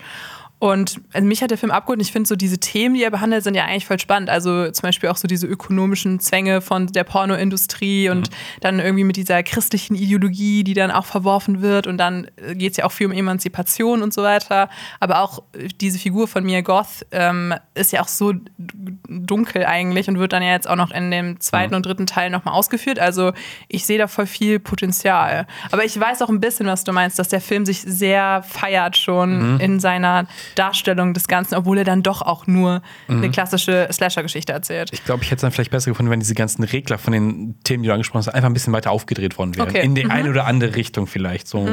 Sehe ja. ich. Ja. Sehe ich. Jetzt haben wir gl- jetzt, jetzt gibt es einen Monolog, glaube ich. So, Und zwar hat äh, Lenny Mann gesehen. Aber ist es ein Rant oder ist es ein Abfeiern? Nee, es ist ein äh, definitiver Rant. Äh, Es ist auch ein A24-Film und das heißt, dass A24 nicht unbedingt immer für 100% gute. die werden ja immer schlechter. Nein, ähm, also ich, ich finde, das ist äh, für mich wirklich der äh, schlimmste Film. Also kein Film hat mich dieses Jahr so sauer gemacht wie Man. Es ist von Alex Garland, der auch Ex Machina gemacht hat und dafür. Ein gutes Zeichen eigentlich. Dafür, dafür lieben wir den und dafür Ja. haben wir uns eigentlich, habe ich mir auch gedacht, ey, Man wird auch richtig gut. Ähm, Trailer auch super interessant. Und Jesse Richtig, Buckley, ich richtig, mag Jesse, Buckley. Jesse Buckley ist super. Dieses Ne? I'm Thinking, I'm thinking of, of Ending Things, Oh, einer der so besten Filme der Film. letzten Jahre, ja, auf Charlie jeden Fall. Oder auch The Lost Daughter mit Olivia Colman hat sie auch mitgespielt. Und da, ja. da hat auch ähm, mhm, Dakota Johnson war auch wieder dabei. ja, mit von der Partie. Das, da Das ist sind- das Rezept schon perfekt. Aber was ist- war denn ist- hier denn? Was es hat die ist Suppe halt, versalzen? Ähm, es ist ein bisschen schwierig, weil dieser Film sich sehr auf die Fahne schreibt, ultra feministisch zu sein. Und äh, der kann am Ende aber leider nichts anderes bei, dazu beisteuern, als zu sagen, jo, dass Männer scheiße sind. Und ich finde, irgendwie wirkt es auch so ein bisschen, als ob ähm, ja, Alex Garland so ein bisschen, ja, ein Pick-Me-Boy ist. So dieses, ja, ich, ich, ich, ich zeig so, oh, Männer sind ja richtig schlimm, oh, ich bin, äh, ich bin aber anders. Ich, ne, one ich, ich, good ich, guys, ja. ja, genau so. Und Mhm. ich finde, so wirkt das Ganze für mich. Vor allem, weil er dabei halt eben die Figur von Jesse Buckley eigentlich komplett vergisst und halt nicht aufzeigt, was sie eigentlich durchmacht, sondern immer nur zeigt, okay, gut, Männer sind ja kacke und oh, oh alle Männer sind halt wirklich kacke. Und Alper hat das sehr gut in seiner Kritik zusammengefasst, eigentlich, was dieser Film halt echt falsch macht. Der hat ein paar schöne Momente, wirklich, die halt wirklich auch gruselig sind. Aber der hat halt wirklich das unnötig abgefuckteste Ende, was es auf dieser Welt gibt. Also das hätte in einem anderen Film, wenn das ein anderer Film geworden wäre, wäre das ein super Ende gewesen. Aber das hier, hier denkst du dir wirklich, was zur Hölle? Das Ding ist, da kommt so ein Film, der ist richtig kacke anscheinend, und dann kommt so ein Satz und dann will ich trotzdem den Weg. Ich will wissen, was das Ende Das ist. ist Ja, wirklich das, genau. ist das abgefuckteste Ende, was du dir vorstellen kannst. Ich kann's will- uns auch nachher Oh, ich spoilern und dann ich müssen wir ich unbedingt den Film nicht Ich sehen. will es eigentlich sagen, aber nee, ich sag's nicht, wenn du dir den Ja. Film angucken Okay. möchtest. Ich weiß es nicht. Ich weiß es. Nach dieser Kritik weiß ich es Ah, nicht. ich- ich Dann will's- einfach so, ah, nee, also. oh, Ist halt auch so schade, wenn dann Ja. das Thema toxische Männlichkeit ja eigentlich irgendwo ein aktuelles und wichtiges ist, aber wenn das dann so eindimensional dargestellt wird, ne, dass man dann den Film das nicht zugutehalten kann, dass er sowas überhaupt behandelt. Weil ich finde, wenn, dann mach es richtig und nicht irgendwie so halbgar. Die wollen nicht zu sehr in die Philosophie gehen, aber das hat Mhm. die Frage, kann ein Mann, Alex Garland, so einen Film überhaupt machen? Richtig, das ist halt, ich finde es ich find's halt auch wirklich vor allem, mich hat es am meisten gestört, weil halt Jesse Buckleys Figur halt wirklich einfach echt genau, an, an die Seite gekehrt genau. wurde und ich mir gedacht habe, okay, gut, also was hat ja sie jetzt passieren dazu dürfen, ne? sagen? Ja. Also, Ja. So, ein- Und, und noch ein Mann, der eine sehr problematische ähm, Verfilmung gemacht hat, ist Andrew Dominic mit Blond. Äh, das ist mein Top-Flop Oh. des Jahres. ich fand den auch schlimm. Ja, Also alleine die Grundlage. Also es ist eine Verfilmung Ja. von dem, des, vom Leben von Marilyn Monroe. Und es basiert aber nicht auf einer Biografie oder so, sondern auf einem fiktiven Roman über Marilyn. Alternative Storytelling quasi so ein bisschen. Genau. So. Und der Roman hat damals schon viel Kritik bekommen, weil er eigentlich die realen Details so ein bisschen Mhm. unter den Teppich kehrt und so ein bisschen was erfindet dazu noch. Also so äh, viel ist dann auch Gerücht, also zum Mhm. Beispiel, dass äh, Marilyn Monroe was mit John F. Kennedy hatte. Und das wird dann in dem Film auch äh, ziemlich ausgeschlachtet und auf eine Art und Weise, die mir sehr aufgestoßen ist. Ist dieser Film, also ich habe ihn nicht gesehen, aber ich höre immer so, ist der Film so explizit wie. Er ist sehr explizit. Ja, okay. Also es gibt halt wirklich eine minutenlange Blowjob-Szene Mhm. wie äh, mit, mit ihr und John F. Kennedy und das ist also Ja. wirklich, das ist. Und Anna de Armas äh, verkörpert ja Marilyn und sie macht ihre Sache schon gut, finde ich. Aber ich fand, diese Szenen haben sie so sexualisiert, obwohl der Film ja eigentlich sagen wollte, dass sie immer ein Opfer von sexuellem Missbrauch war. Und ich fand das so bezeichnend, dass der Film dann von einem Mann gemacht wurde. Also natürlich, ich will gar nicht sagen, dass Männer nicht Filme machen können, die dann auch eine Message, eine gute Message rüberbringen. Aber Bedient wieder so ein Voyeurismus wieder. auf jeden Fall. Und ähm, sie wird auch die ganze Zeit nur leidend gezeigt und nur über diese Sachen definiert. Also so, sie wird Hm, in der ersten Szene ja. direkt missbraucht Richtig. und am Ende gibt sie halt JF Kennedy einen Blowjob. Und das ist dann so ein bisschen ihre Figurenentwicklung hin zu ihrem Selbstmord. Also es ist so ein bisschen ähm, Ich, fi- ich finde es, was ich auch ganz schlimm finde, dabei äh, diese, dieser Fokus eben nur auf das Leid. Es wird halt gar nichts gefühlt von ihrer Karriere gezeigt. Ja. Also wirklich gar nicht, was, was sie eigentlich für eine äh, Figur halt war und wie wichtig sie für Hollywood gewesen ist. wie viel Oh, Talent sie auch hatte. eigentlich. Ja, ja, genau. Und Ja. auch, wie, dass sie auch mehr war als nur Schauspielerin, Mhm. sondern sie hat ihr Leben lang ja auch gekämpft dafür, dass sie mal als etwas anderes gesehen wurde als als Sexsymbol. Also sie hatte ja auch, war sehr belesen in ihrer Freizeit, also es klammert Mhm. der Film alles aus. Voll. Ja. Das wäre eigentlich so, so ein Zeitpunkt gewesen, man hätte zwei Filme auf den Markt bringen dürfen. Einmal so einen fiktionalen Teil mit der Kritik Mhm. und dann noch für so einen, so einen richtigen Klarstellungs- oder eine Doku oder sowas. Ja. Aber Netflix tut sich ja gerade eh nicht so einen Gefallen mit fiktionalen Werken, die die Realität etwas äh, verschwinden und sehr voyeuristisch daherkommen. Also Jeffrey Mhm. Dahmer zum Beispiel oder diese, diese, diese pseudo-wissenschaftliche Doku über diesen Typ, der sagt, äh, Pyramiden sind von Aliens gebaut worden. Das ist Fakt. Ähm, Habe ich nicht gesehen, will ich mir Ach auch gar so. nicht angucken. Also, Okay, das, äh, davon habe ich nicht so bekommen. Nee, nee, nee, das, Das klingt ja es super. Gab, es, gab dann, es gab Beschwerden, dass, dass, dass sie das bei ähm, äh, irgendwie bei Fantasy ein äh, docken sollen, Mhm. Okay. so genremäßig, aber es ist weiterhin Reportage, Doku. Oh, oh Gott. Ja. Wolltest, Ähm, wolltest du noch was zu blond sagen? Ich wollte auch sagen, der ist noch unerträglich lang, ne? Der dauert ja auch drei Stunden. Mega, Und auch, also ja. ich meine, da sind wirklich wunderschöne Bilder dabei. Also es ist wirklich echt, echt gut. äh, Es ist einer der bestaussehendsten Filme sogar des Jahres. Komplett schwarz-weiß, ne, oder? Der ist komplett schwarz-weiß. Man, ja, doch, manchmal Ja, sind doch, so ja, genau. Farbszenen. Also Ah, es wechselt immer so ein bisschen, Genau. auch vom Framerate her. Richtig, also es ist ein bisschen diverser erzählt. Ähm, und nochmal zu Anna de Armas. Also ich, ich, ich kann beim, also ich weiß, ich kann nicht bewerten, ob ich sie jetzt gut oder schlecht fand als Schauspielerin. Okay. Aber ich finde sie auch generell ein bisschen seltsam. Sie ist ja zu dem Grab von Marilyn Monroe gegangen und hat da um Erlaubnis gebeten bei ihrer Seele, ob sie dann auch sie ver, verkörpern darf. Und ich finde das ein bisschen, ein bisschen komisch. Es ist ein bisschen komisch, vor allem wenn man dann sieht, wie sie dargestellt wurde im Film, denke ich mir so, "Hm, ob Marilyn da sagen würde, da halte ich meine Hand drüber. Eigentlich ist es auch eine von diesen Schauspielern, die äh, immer so äh, Schauspielerinnen ohne Hater. Rollen sind, weil ich glaube, jeder mag die. Also ich glaube, sie ist auch das Beste in, im letzten James Bond-Film zum Sie ist Beispiel. eine fantastische Action-Schauspielerin, finde ich wirklich. Also das, da kommen wir auch noch in einem weiteren Film heute Und zu. im Blade Runner ist sie auch. Stimmt, ja. Wollen wir direkt über The Grey Man dann reden oder Weiß reden wir da erst glaube, das später ist- drüber? Das kommt später. Ah, jetzt werfe ich ja alles durcheinander, ja, es tut jetzt, mir leid. kommt, äh, jetzt kommt äh, auch wieder ein Film von euch beiden. Don't Worry, Darling. Oh. oh, ja, stimmt. Jetzt habe ich so, das ist Da- bei mir gar nicht so auf der Uhr, muss ich sagen. Ja, da bin ich jetzt Aber, voll man, aber gespannt. du hast doch bestimmt was davon mitbekommen, Nee. weil nichts, du hast Hä? nichts von diesem Harry Styles, riesigen Chris Pine. Debakel mitbekommen. Ach, das Spuckdrama. Das Spuckdrama. Ach so, der Film. Das. Da war ich im Natürlich. Urlaub nämlich, als das losging. Ich kam wieder so, was, what, hap what What happened? happened? Es ist alles, alles passiert in deinem Urlaub. unter den Top drei Momenten des Jahres, direkt nach das äh, Ja, aber dem das Slap ist ja auf der aber dann sehr Oscarverleihung. bezeichnend, dass es mehr um solche Sachen geht als um den Film. Ich fand das Drama auch interessanter als der Ich Film. fand den Film auch interessant. Okay, Das okay, ist, nee, dann, fang, äh, dann mach du wir an. hier Ja, ein dann mach bisschen- du Das, an. das ist ein Film von Olivia Wilde. Das ist ein Film von Olivia Wilde. Ähm, und wir lassen das, wir klammern das Drama jetzt mal aus, Ja. weil das ist für sich entertaining, aber wir bewerten ja den Film unabhängig davon. CSB Red, später. Genau. Ähm, Florence Pugh spielt auch wieder eine Rolle und Harry Styles und die beiden spielen ein Pärchen, was in einem idyllischen 50er-Jahres-Setting lebt. Ähm, und sie sind so ein bisschen im Film, bekommt man mit, Teil so einer Gruppierung. Ähm, es ist jetzt auch wieder so ein Film, wo es extrem schwierig ist, nicht zu spoilern.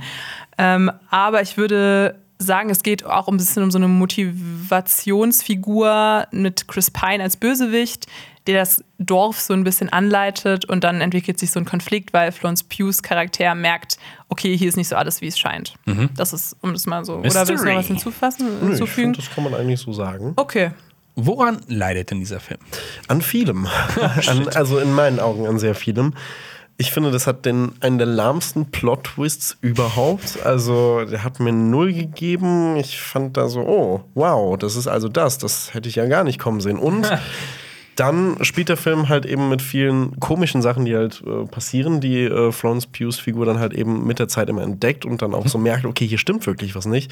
Zum Beispiel, dass sie Eierschalen hat, in denen kein Ei drin ist. Halt einfach wirklich nur die Eierschalen ohne, ohne Inhalt. Das ist ja wie Ostern. Richtig, exakt. Ja, ausgeblasen, naja. Ja. Ja, ja, äh, halt, halt, aber, halt aber äh, so und, und das zum Beispiel, so, so, solche Sachen verstreut dieser Film über die gesamte Laufzeit und das wird nie wieder auf, aufgedeckt. Lost Also es ist halt wirklich exakt und das hat mich so aufgeregt.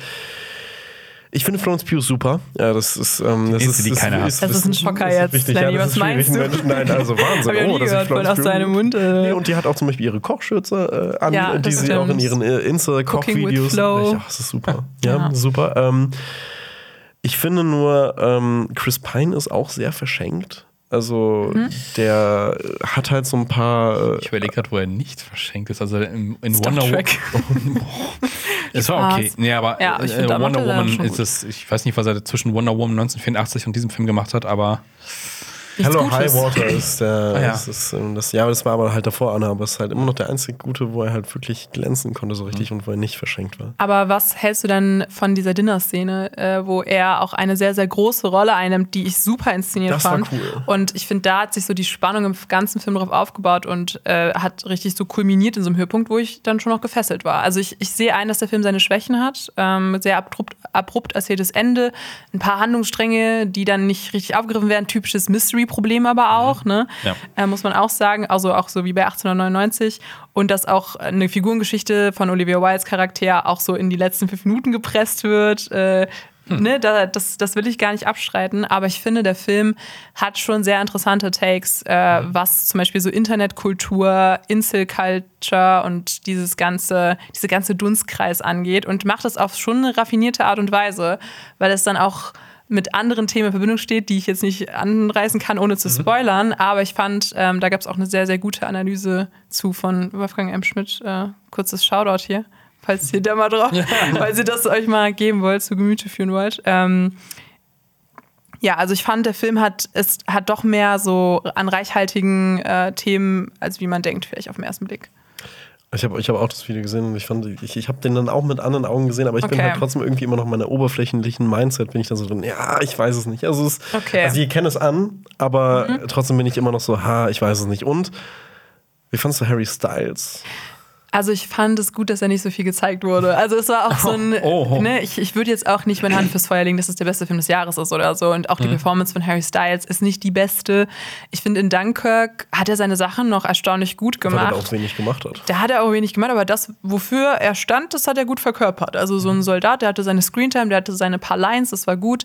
Jetzt in Don't Worry Darling hat, eine, hat er eine größere Rolle und man merkt der Kamera auch an, dass sie weiß, dass er kein geborener Schauspieler ist, weil da manchmal dann sehr schnell auf Florence Pugh gecuttet wird, wenn es um so eine sehr, sehr wichtige Streitszene geht.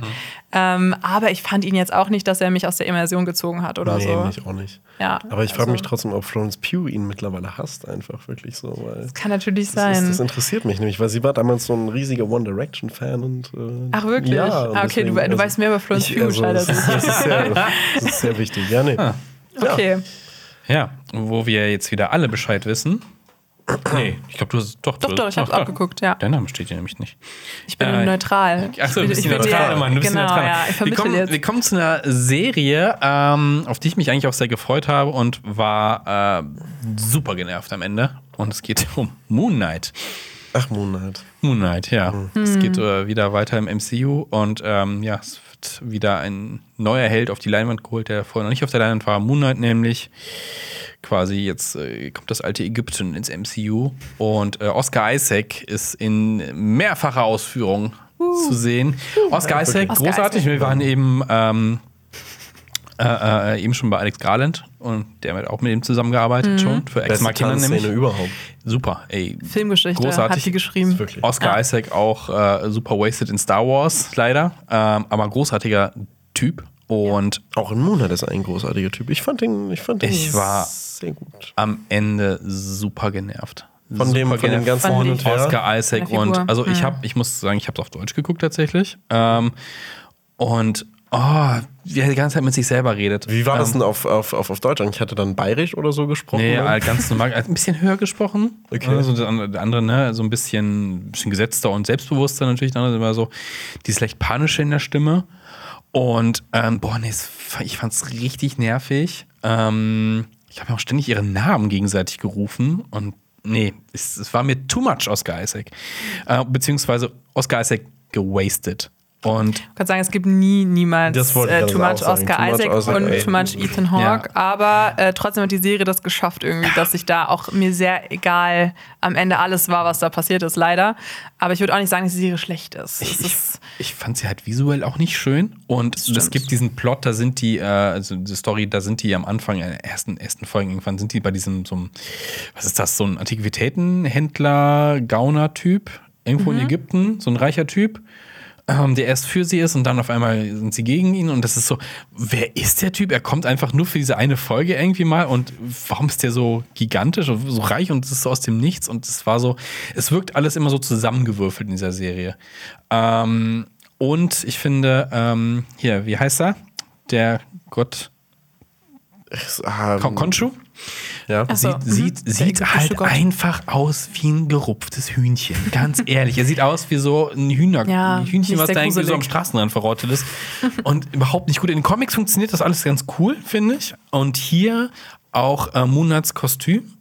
Auch nicht schön animiert, finde ich. Und Moonat eh viel zu wenig Screentime. Ja, sich. das genau, da, da, das wäre auch mein Punkt. Ich glaube, die Ästhetik ist das, was mir meistens aufgeschossen ist. So ein bisschen dieses generische Marvel-Einheitsbrei, der Ja. aber dann auch nicht richtig so schön umgesetzt ist. Also ich finde auch so, die Kamera war für mich so sehr Unmotiviert. unkreativ, Ja, genau, ja, ja, unmotiviert. Und ähm, ich finde auch die, die Antagonisten übelst eindimensional. Also das ist mir auch am, das ist ein Ich weiß auch immer nicht, was ma machen wollten. So. Ich auch nicht. Ich, Und- ich fand es so schlimm. teilweise doch schlecht gesch- geschnitten. Es gibt so eine Szene, da fällt irgendwer in so einem Grab runter. Du Mhm. siehst die Person eindeutig fallen und Umschnitt hält sich fest. So, hey, nein, never, ever. Genau, aber ich habe mir auch gedacht, ist da irgendwas passiert, ein Patzer oder sowas in der Po- Ich meine, ja, Postproduktion? das muss man doch sehen. Das, das schneidet man vorher weg. Aber Ja. oder auch äh, ähm, diese Unlogik innerhalb der Story. Also irgendwann kommt hier Koncho und dreht so das Firmament weg und guckt Mhm. sich den Stern. Also, ähm, ihr wisst, welche Auswirkungen das so generell hat, wenn du gerade das ganze Universum zurückdrehst. Wo, und wie viel, wie viel Power hast du eigentlich?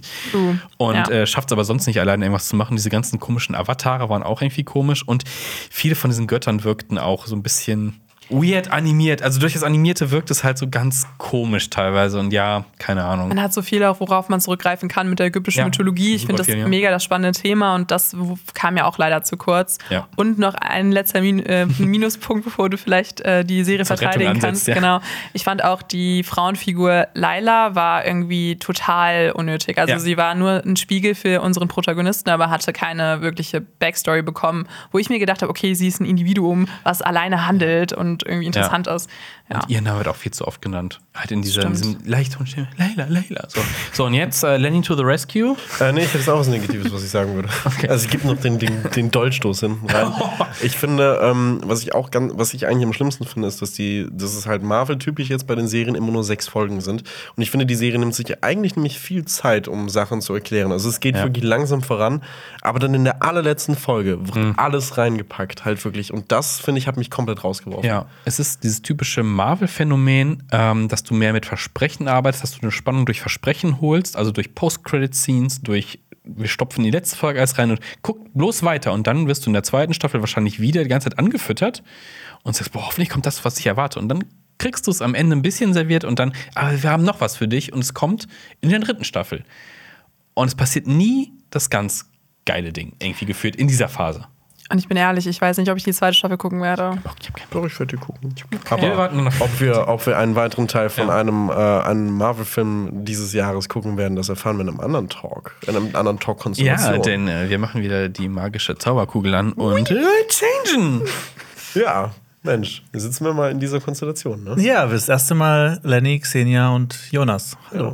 Freut mich, euch Ja, zu hallo. sprechen. Guten Tag, Meine. Stimme zittert richtig. Wahnsinn. Aufregung. Ich bin auch, Hallo. Bist du, bist du so nervös? Ja, ein bisschen. auch ein bisschen. Ja. Weil wir, wir sind voll wenig. äh, So Das zusammen stimmt. Ich freue mich auch voll, dass wir das ich jetzt mal machen. Das ändern wir noch. Das Richtig. ändern wir Das noch. Perfekt. Okay, so. Und, und, und dann dürfen wir uns jetzt auch direkt auslassen über einen ja, der schlechtesten Filme dieses Jahres. Das nehme ich wahr. Anscheinend Thor, Love and Thunder, oder? Ich würde jetzt nicht sagen, es ist einer der schlechtesten einer der Filme schlechtesten, dieses das Jahres. will ich auch nicht. Das, äh, ich ruhe Aber er hat es geschafft. Ich würde eher sagen, dass er enttäuschend Ich war. habe bei mir auch nur einen einzigen Punkt bei Thor, Love and Thunder stehen und das ist Joa. ja. Joa. ja. Mehr habe ich auch nicht zu sagen. Ne? Nein. Ja, ich, ich, ich habe den auch relativ spät im Kino gesehen. Äh, Das war nach, kurz, glaube ich, nachdem ich wieder aus dem Urlaub zurück war. Und ähm, ich fand halt den, den äh, Thor Ragnarök von Taika Waititi, der hat mir richtig, richtig gut gefallen. Der hat ja auch einfach so eine neue Richtung eingeschlagen im, im Thor-Universum. Nicht mehr dieses düstere, biedere, sondern ein bisschen funnier, so Und wie halt Taika Waititi ist. 80er Jahre Ästhetik fand ich nice. Ja, also die Trailer, die haben alle Spaß gemacht. Ich fand auch so insgesamt, der Film war ganz lustig und so, aber ja, du hast gut ausgedrückt, ja. Ja, ne? Er war mir auch egal. Ich fand ihn auch sehr unlustig. Ja. Also, dass die Ziegen, oh mein Gott. Oh mein Gott, wirklich. Ich sage das so jedes nervig. Mal. Wenn die noch einmal mehr geschrien hätten, ich wäre so ausgerastet. Ja. Wirklich. Also ich weiß es nicht. Also es war wirklich so nah an der Grenze, dass ich Mhm. sage, boah, das ist erträglich. Und ja, Ja, ich muss aber sagen, eine Sache fand ich richtig gut und ich finde es schade, dass das irgendwie nicht noch ein bisschen mehr vorkam. Ich fand Christian Bale als Antagonist extrem cool. Ich fand es gut, was sie ihm für eine Backstory gegeben haben, halt sowas, was man auch gut nachvollziehen kann. Und Die das, das fehlt Minuten, bei ne? Marvel leider relativ oft. ja, also die ersten zehn Minuten haben mich abgeholt. Also Gore der Götterschlechter. Ich fand das halt übelst den coolen Antagonisten. Da dachte ich erst so, wow, okay, wird dieser Thor, Thor Ragnarök ablösen bei mir. Aber äh, dann ging es bergab, aber holla. Also ich fand auch ganz, ganz schlimm. Ähm, und zwar Russell Crowe als äh, Zeus. Boah, das war Akzent so auch, unangenehm anzuschauen. Ich fand, das war so ein großes Cringe- Cringe-Fest. Da bin ich fast aufgestanden. Ich fand das, Ja. ich fand das wirklich. Ich finde, der einzige gute Gag ist immer noch dieser Stormbreaker Mjölnir-Gag. Dieses, dass das Stormbreaker hast recht. eifersüchtig auf Mjölnir ist. Ja. Das fand ich ganz, ganz lustig, aber ansonsten war ich halt auch wirklich so, boah, Mhm. der zieht sich auch ganz schön, ne? Das war so ein richtiger Zwischendrin-Film. Das ist Ja. so, ja, wir müssen jetzt irgendwas bringen, einfach das Tor jetzt nicht äh, irgendwie äh, zwei, drei Jahre keinen Film bekommt. Das wirkt halt aber auch wirklich so, als ob äh, Taika Waititi sich wirklich vollgestopft hat mit Drogen und einfach das dann mal zustande gebracht Und hat. dass Marvel auch so sagt, mach mal. Also Ja, es ist so. uns eigentlich egal. Da steht Taika Waititi, das heißt, es wird schon irgendwo Boah. gut sein. Aber ich finde es krass, dass selbst so bei Hardcore-Marvel-Fans dieser Film eigentlich nicht gut angekommen ist. Das finde ich äh, ist schon so ein bisschen bezeichnend. Ja, ich weiß auch nicht, was man sonst noch so sagen kann. Apropos Marvel. Oh, oh, oh. oh fantastisch. Kommen wir zu einer Serie. ja, okay. genau, Achso, ich dachte, du übernimmst, weil äh, ich habe die leider nicht geschaut. Ja, ich habe die leider auch nicht geschaut, Miss Und Marvel. ich finde, es ist auch ein bisschen ein leider, weil ich finde, diese Serie hat einen super coolen Ansatz. Halt wirklich, es ist eine sehr coole Figur, die erste muslimische äh, Marvel-Heldin und das finde ich sehr cool, vor allem, weil es auch ein bisschen Einblicke halt eben in ihre Kultur gegeben hat und auch eine Coming-of-Age-Geschichte erzählt hat und so ein bisschen, ja, Highschool-Geschichte auch war.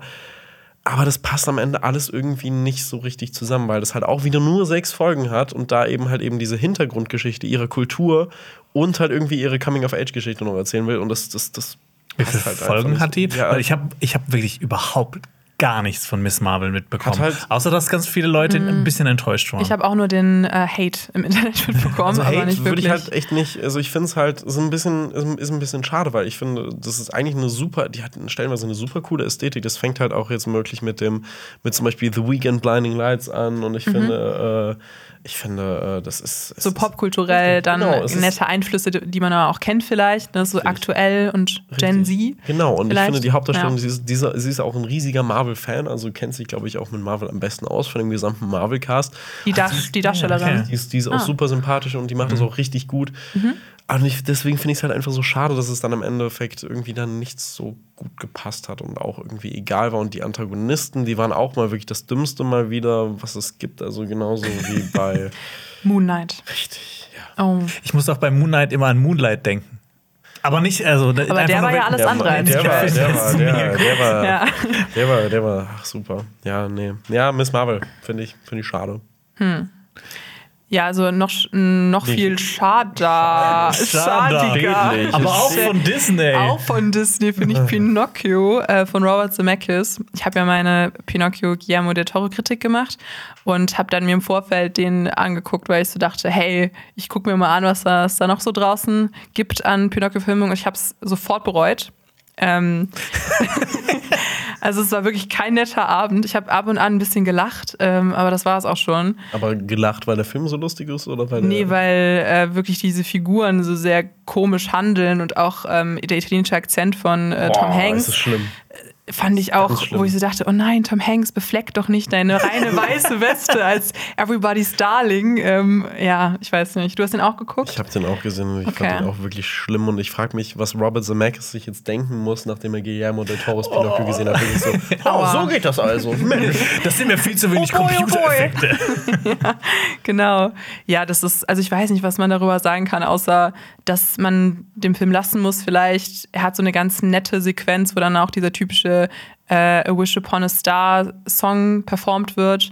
Ich glaube, die Dame heißt, Dame, das klingt immer so alt, Cynthia Erivo, die macht es super. Super. Genau, die spielt die gute Fee ähm, und das ist top, wirklich. Aber alles andere, ich kann dem Film wirklich kein gutes Haar lassen. Ich habe auch ähm, ähm, die Kritik dazu geschnitten, weil ich äh, quasi Patrick so ein bisschen entlassen habe, weil er dieses fette Harry Potter-Video, das wir gemacht haben, äh, geschnitten hat.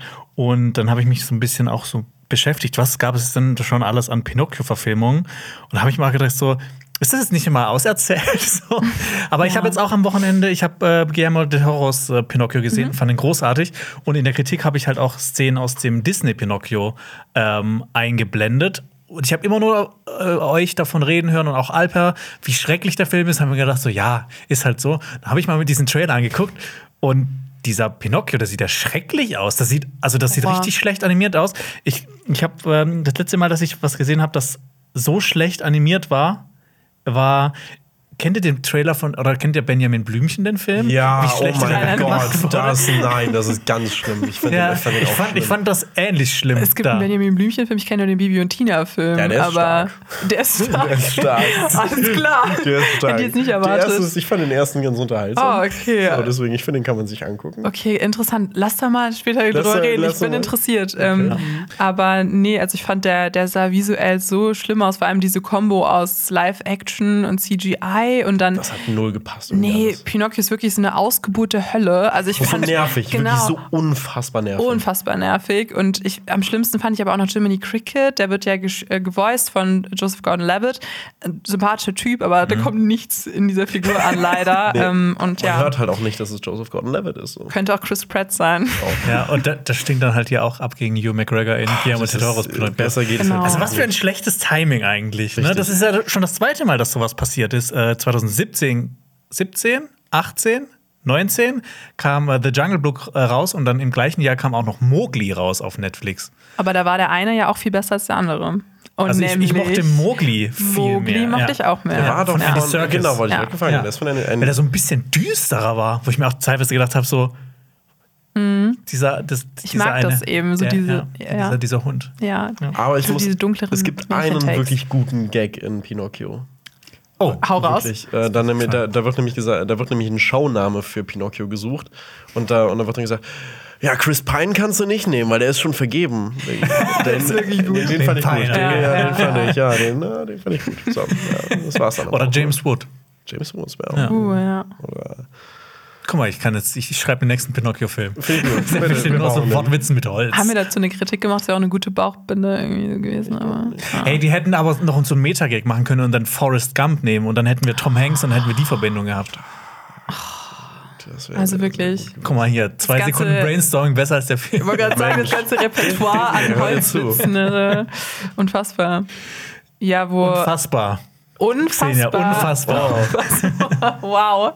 Ja, wie die Fantastischen Tierwesen 3. Ähm, die waren auch sehr unfassbar, weil ähm, ich da auch im Kino saß und ähm, mir das sehr leid tat, dass ich diese Karte gekauft habe. Diese Zeit da saß. Zeit und, oh, und auch generell, dass, dass dieses Franchise verletzt wird, das mir sehr viel äh, gegeben hat in meiner Kindheit und mir immer noch am Herzen liegt. Dir geht es wahrscheinlich ähnlich. Ja. Ähm, Also nicht, nicht so doll wie bei dir jetzt wahrscheinlich, Okay. aber Ja. ähm, auch schon. Man ist mit, damit aufgewachsen mit Harry Potter.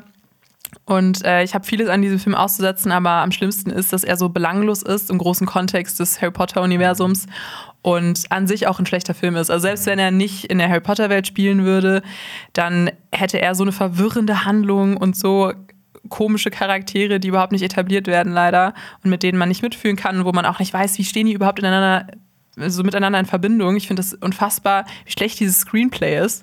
Hast du ihn gesehen, Lenny? Ich habe ihn gesehen. Ah, okay. Ja. Ich ähm, äh, fahr fort, wir machen das. Okay. Ich, ich, ich, ich, Ich will nicht so monologisieren in meinem Nein, nein, nein, ich bin, ich, ich bin halt einfach nicht so ein Potterhead wie ihr beide, deswegen Okay. äh, würde ich zum Schluss mal eine kleine Mini-Anekdote Okay. geben. Meine unwichtige Meinung. Wir haben ja auch schon relativ viel drüber gesprochen Ja. Mhm. in dem äh, Special, was ich gerade erwähnt habe. Das äh, äh, verlinken wir auch hier oben, falls ihr das Video anschaut. Viel verlinkt. Tja, es kommt noch viel mehr. Wahnsinn. ja, Lenny, was, was sagst du? ich habe doch gerade gesagt, ich gebe doch ab. Also ich- du gibst ab. Achso, Okay, aber ich habe eigentlich auch nicht mehr zu sagen. Okay, außer ach, das ach, einzige, ach, ach, ihr seid durch. Okay, Ja. ja, ja, das Wahnsinn, einzige okay. Gute ist äh, Jude Law als junger Dumbledore, aber der war auch schon im Vor Vorfilm vorhanden und Mads Mikkelsen als äh, Grindelwald. ja, bin ich auch. Aber ich meine, Mads Mikkelsen kann alles spielen. Und Er er würde könnte auch ein Bernd das Brot spielen und das wäre der beste Ja. Film des Jahres. ja, und der würde mich damit überzeugen und er ist auf jeden Fall der bessere Grindelwald als ähm, Johnny Depp. Deswegen, ja. Okay. Und als Colin Farrell? Ich mag halt Mhm. Colin Farrell sehr, sehr gerne. Deswegen war ich sehr enttäuscht, dass er im ersten Teil den äh, Stab, den Zauberstab abgegeben hat.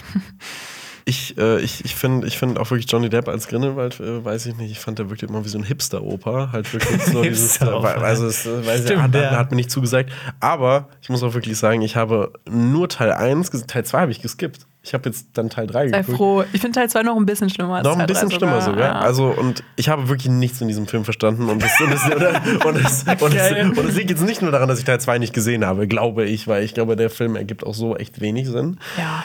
Ähm, es hat sich auch absolut gar nicht magisch angefühlt. Also, ich, ich, ich habe ja auch mit den Harry Potter-Filmen aufgewachsen und ich finde, da spürt man die Magie einfach voll. So, Mhm. Und hier wirkt es einfach so, ja. Ähm, wir haben jetzt so ein Nazi-magisches Dings da auch noch. So, das, das fand, diesen Ansatz fand ich eigentlich auch ganz cool, aber ist halt dann auch irrelevant, weil das halt einfach nur irgendwie so ein Setting war und das war's so. Und die ganze. Wir haben keine Wahlen, wir haben ein Tier, das entscheidet das. Ja, das war so random. Also der ganze Plot war ja so, wir, wir halten eine Wahl auf. Das war so unnötig. Also so, es war so für diesen, also ein krasses so ne, Sequel-Problem oder so, dass du dann so kleine Häppchengeschichten erzählst. Aber ich habe mich wirklich so gefragt, als ob, überzeugt ihr euch gerade selber, dass ihr jetzt hier so, so tut, als wäre das eine wichtige Storyline für die Gesamthandlung. Also irgendwie, nee, also ich weiß nicht, ich, mich hat es überhaupt nicht abgeholt oder Spannung überhaupt aufgebaut. Und ich finde, die Magie ist voll der wichtige Punkt, weil bei Harry Potter fand ich von den Soundeffekten bis zu den Zaubersprüchen, die Harry erlernt hat, also wir haben immer mehr dazugelernt, wie wir, also wir wurden mitgenommen in so diese magische Welt und es gab so viele kleine Details und alles war so verliebt in diese Art von Zauber, den J.K. Rowling ja. auch irgendwie erfunden hat in ihren Büchern. Und das war hier gar nicht Thema. Ja, und ich finde, bei Harry Potter hat man das halt immer noch so aus den Augen von Harry Potter alles mitgesehen und alles so miterlebt. Auch so, also wie er es dann erlebt hat. Und hier wird halt quasi schon so alles, ja, ihr wisst ja schon, wie es funktioniert, mach mal einfach. Ja, und der.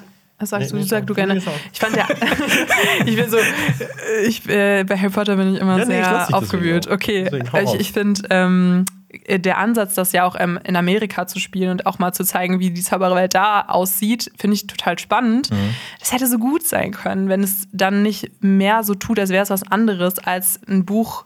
Also das, das Buch ist ja eigentlich ein, ein Schulbuch gewesen und es sollte ja darum gehen, dass diese fantastischen Tierwesen erkundet werden und Mhm. dann geht es halt gar nicht mehr darum und es wird zum Polit-Thriller und zu einem sehr schlechten leider.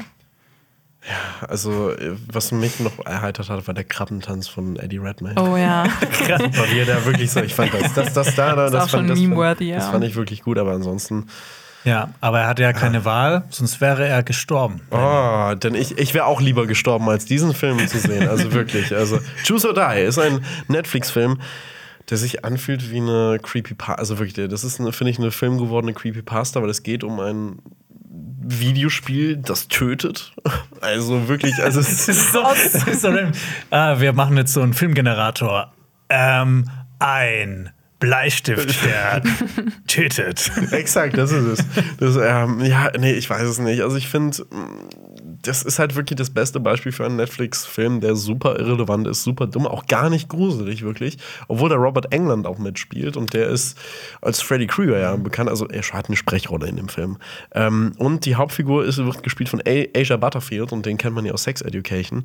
Und ich habe im Gefühl, dass er so ein bisschen frustriert ist, dass all seine anderen Cast-Mitglieder so richtig erfolgreich sind und auch alle im Barbie-Film jetzt nächstes Jahr mitspielen, nur er nicht. Und deswegen macht er, glaube ich, so als Ausgleich nur noch so Scheißfilme wirklich. Weil er hat echt dieses Jahr ein paar dumme Filme gemacht. Was dann noch? Der hat jetzt so einen Weihnachtsfilm gemacht, den ich, äh, so ein Amazon Original, das ich mir jetzt ich angucken wollte. Ja, es ist, die- seine Filme gehen halt auch irgendwie unter. Es tut mir so ein bisschen leid, weil ich mag, mag den eigentlich. Ich mag aber, den eigentlich auch sehr gerne. aber ich glaube, der ist echt ein bisschen frustriert, dass seine seine cast Oh Mann. da halt echt ein bisschen durch. Ja, guckt euch True so nicht an. So. Und ich möchte eigentlich auch nicht weiter über den Film reden. Ich fand den echt doof. Der so. klingt für mich wie so dieser Escape Room-Film, so ein bisschen. Ja, super random. Ich habe den Trailer gesehen zu Escape Room 2. Ist der nicht so, hä, gab es den ersten Teil? Ja. Ist das so ein Prank? Allein so Und- diese Idee, ja, ein Escape Room, du kannst dich ist die escapen. ganze Zeit. Und, der, und ich Wow. meine, der, der, in dem Trailer, ich habe den nicht gesehen, den Film, aber das toppt sich ja immer noch mehr. Und dann Ja. gehen die noch, oh, jetzt haben wir es endlich geschafft. Aber nein, das ist erst der Anfang. Jetzt müsst ihr rauskommen. Es gibt einen zweiten Raum. Nein. Das ist, das ist wie, wie The Game in mega dumm. Aber ich fände es so lustig, wenn es eigentlich mal ein Horrorfilm wäre über so einen realen Escape Room. Ich finde, also das ist jetzt hier ein Hot Take, aber ich finde manchmal ist es auch sehr, sehr leidig, mit bestimmten Personen in Escape Rooms Oh zu gehen. Gott, Es ist ein voll. Horrorfilm an Nein. sich. Also es wäre so eine lustige Komödie, weil es ist einfach so, so schlimm und anstrengend, mit bestimmten Personen in Escape. Rooms zu gehen. Das, da brauchst du gar keine Morde. Ich glaube ich auch nicht. Ausrasten. Ja, ich- mit meinem Bruder könnte ich niemals sowas machen. Oh mein Gott, wir würden uns wirklich killen. Nee, nee, Da nee. würde ich auch lieber nicht choosen, einfach dein. Ja. Nein, ich, ich, ich, ich glaube, das, ich glaube, das könnte man wirklich machen. Ich finde das, ich finde das sehr gut. Wir haben hier sehr gute Es Drehbuchideen. ist wirklich wie in einem ähm, Writers Room hier. Richtig.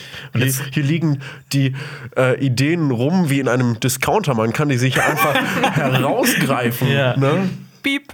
Ja, wir kommen zur zweiten Staffel von Die Discounter, so eine eigentlich ganz kleine, süße Amazon-Serie. Eine deutsche Produktion. Ja, ist, ist so ein bisschen wie äh, The Office, bloß auf Deutsch. Äh, Stromberg in einem Discounter, so ein Richtig. bisschen. Ja. Richtig. Hat ein paar ulkige Ja. Ja. Figuren. Den Jonas, der ist mein, der ist mein Liebling. Jonas, Jonas ist der, ist der Ja. Beste. Ja. Ist nicht nur bei Cinema Strikes Back der Beste, sondern auch bei Die Discounter. Schleim. Schleim, Schleim, Schleim.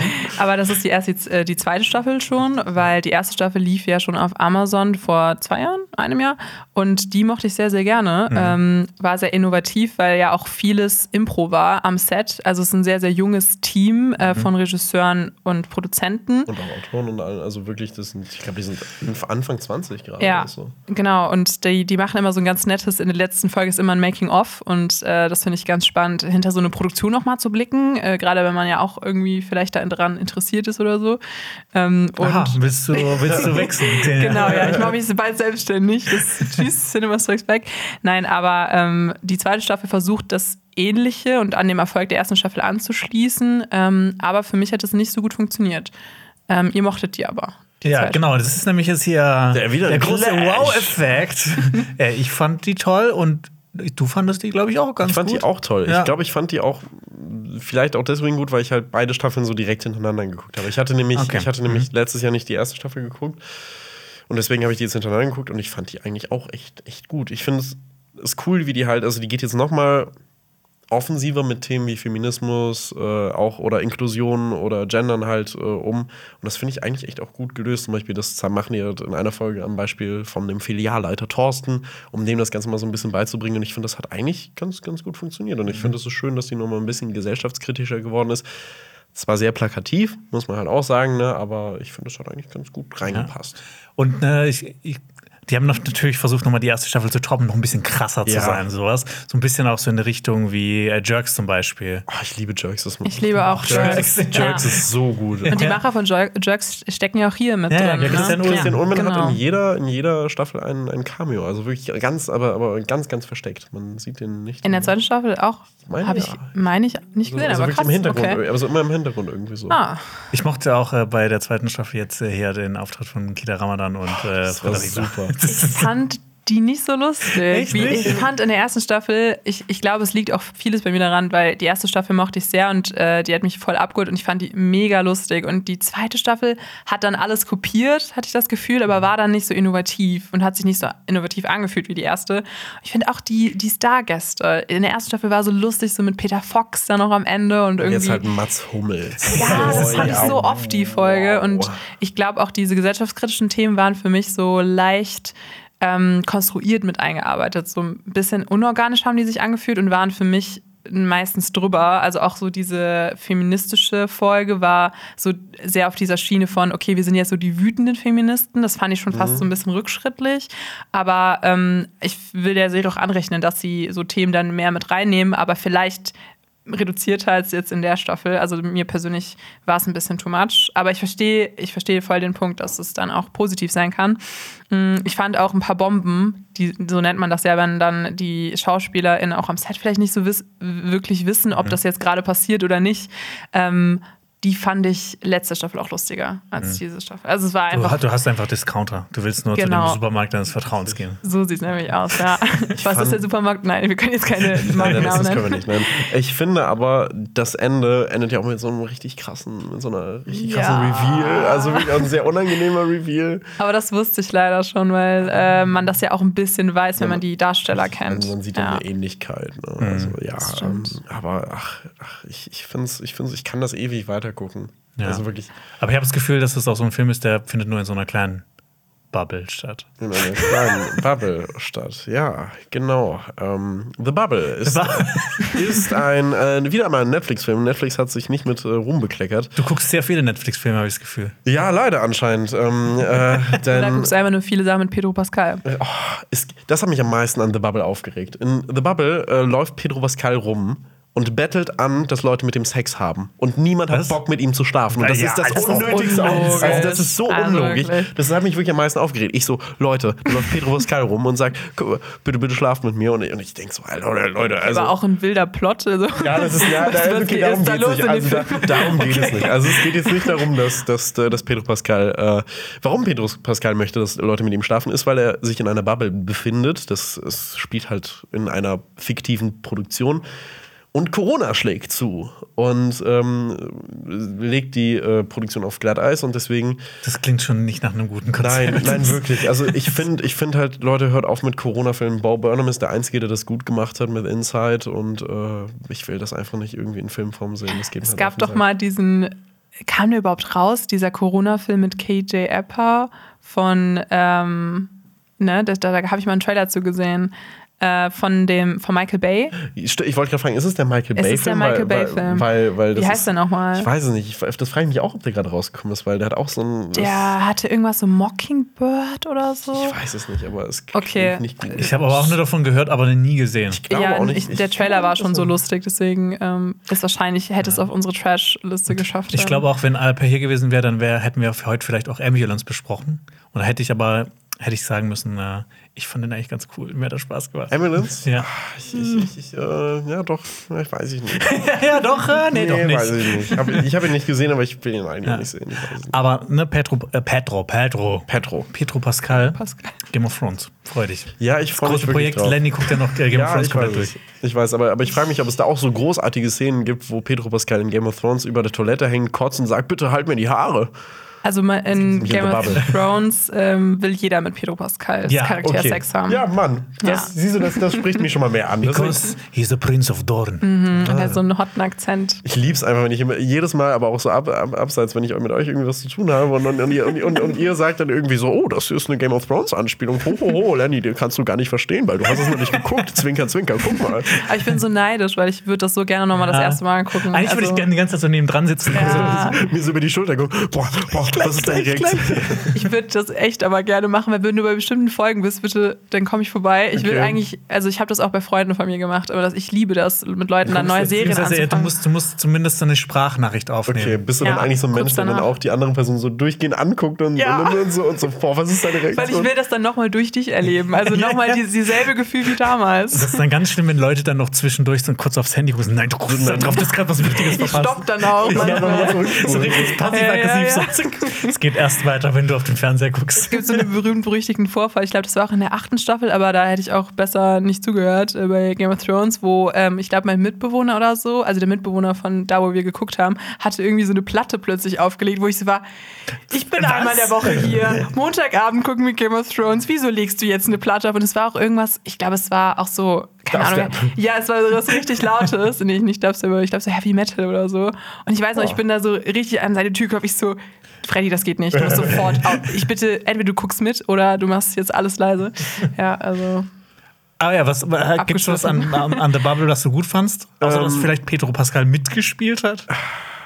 Es gibt ein äh, Cameo, was mir jetzt, okay, ich sag das jetzt, also guck dich The Bubble nicht an, so deswegen sag ich das. James McAvoy hat einen lustigen Cameo. Okay. Das war's. Gut, gut, dann machen wir weiter. Ne? Nächster Film. Ähm, ich glaube, einer von euch hat den. Hat den, beide den den- Ja, beide- ich habe den gesehen. gesehen. Ja. Ja. Ähm, The Ghost is back. The Ghost- The Ghost is back, ja. Ich finde, Anna de Armas ist auch back. Ähm, Ja. Leider auch wieder eine Rolle, äh, die unnötiger nicht sein könnte. Aber wie sie da am Anfang in dem Anzug kämpfte, war das coolste überhaupt. Und ich wünschte, sie Ja. hätte diesen Anzug durchgehend tragen, weil das, Das- sah so stylisch aus. Also, Voll. Das hatte so Scarlett Johansson, so äh, Marvel, Cinematic Universe. Ich fand so ihre Rolle auch sehr badass, aber sie hatte halt leider nicht so viel Substanz. Nee, absolut nicht. Und The Grey Man macht sich auch ein bisschen lustig über so, ähm, ne, keine Ahnung, James Bond, Mission Impossible. So, da Das sind so ein paar Referenzen drin, ja, weißt du? aber es ist jetzt nicht eine reine Parodie. Nein, es ist, Nein, nein, es nein, ist nein. voll ernst gemeint. Genau. Es ist Okay. total ernst gemeint. Ich habe nämlich nur die ganzen, also in Köln gab es relativ viele Plakate, da wird relativ viel Werbung für gemacht. Mhm. Auch Habe ich groß. erst so gedacht, so, ah, interessant, Ryan Gosling. Und Chris da- Evans. Dann habe ich gehört, der soll nicht so gut sein, dann habe ich ihn gar nicht erst angeschaut.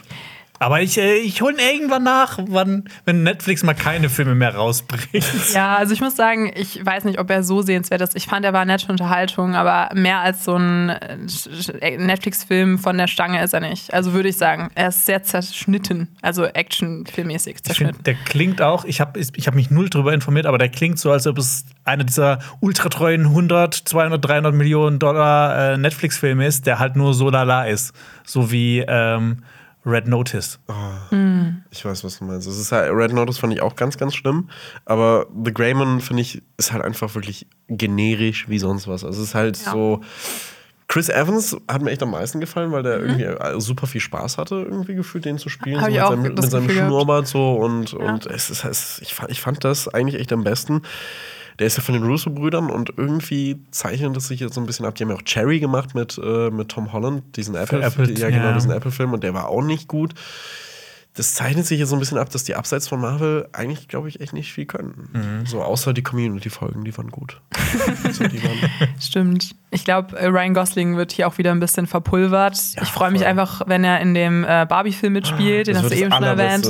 Ja, ich liebe auch diese Fotos, die dann immer viral gehen. so. Ähm, das ist, glaube ich, mein äh, Top-Pick nächstes Jahr. Mal gucken. ja, das wird so das Ja. Allerbeste Greta überhaupt. Gerwig. Große Lieben wir. Liebe geht raus. Ja, das wird so gut. Ja. Ja. Ein grauer Mann ist man auch, wenn man äh, 3000 Jahre alt wird.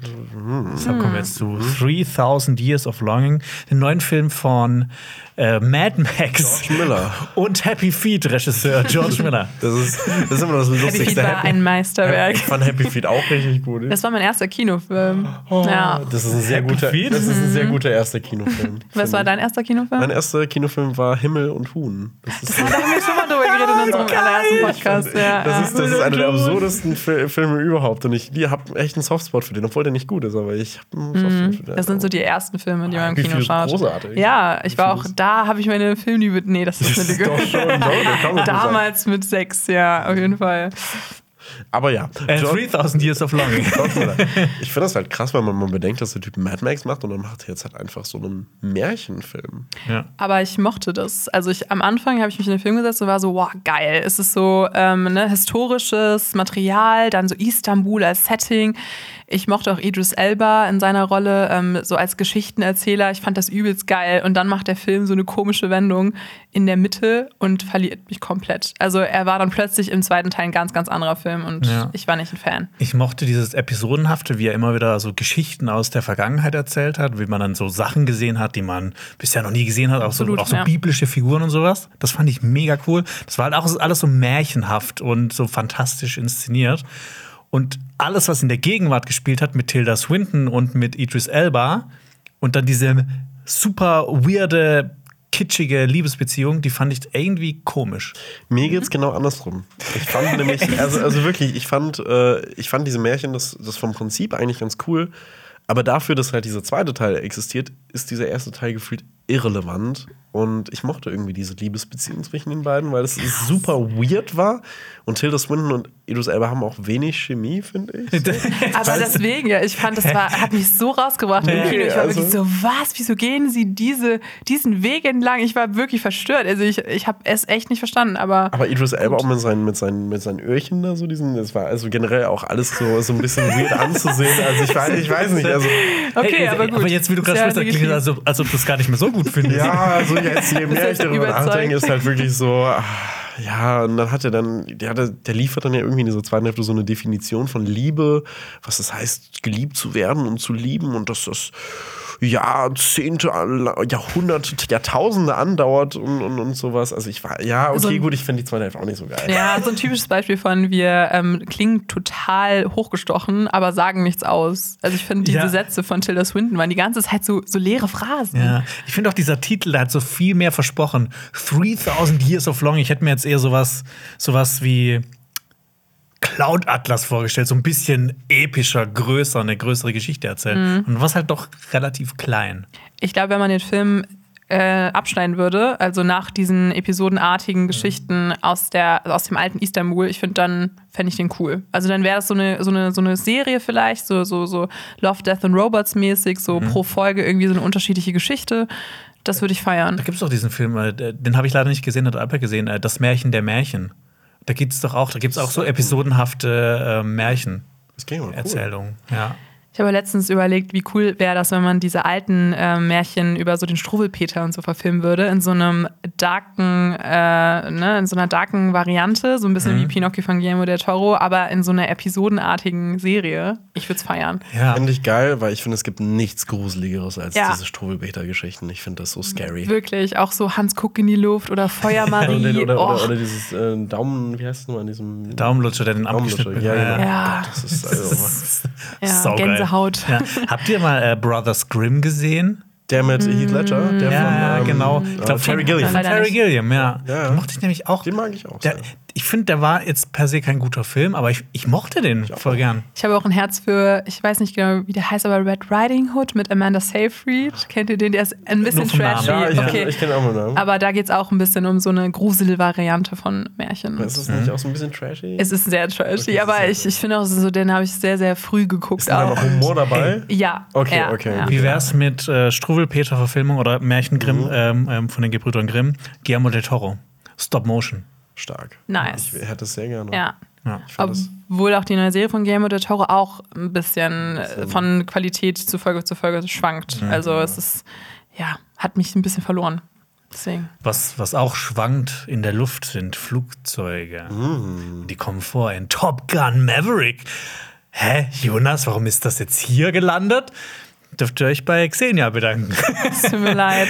Äh, Wir haben uns ja schon mal in einem Podcast gestritten. Wir haben es, glaube ich, öfters mal im Podcast Ja, das gestritten. Ja. stimmt. Lenny, ich hoffe jetzt voll auf dich, dass du den Film auch nicht so gefeiert hast wie alle anderen, aber ich, ich bin auch okay damit, wenn du ihn magst. also, Wobei, ich, ich glaube, also sorry, dass ich dich unterbreche. Das ist ich okay. glaube, das Ding ist, du gewichtest die einen Sachen mehr als ich die.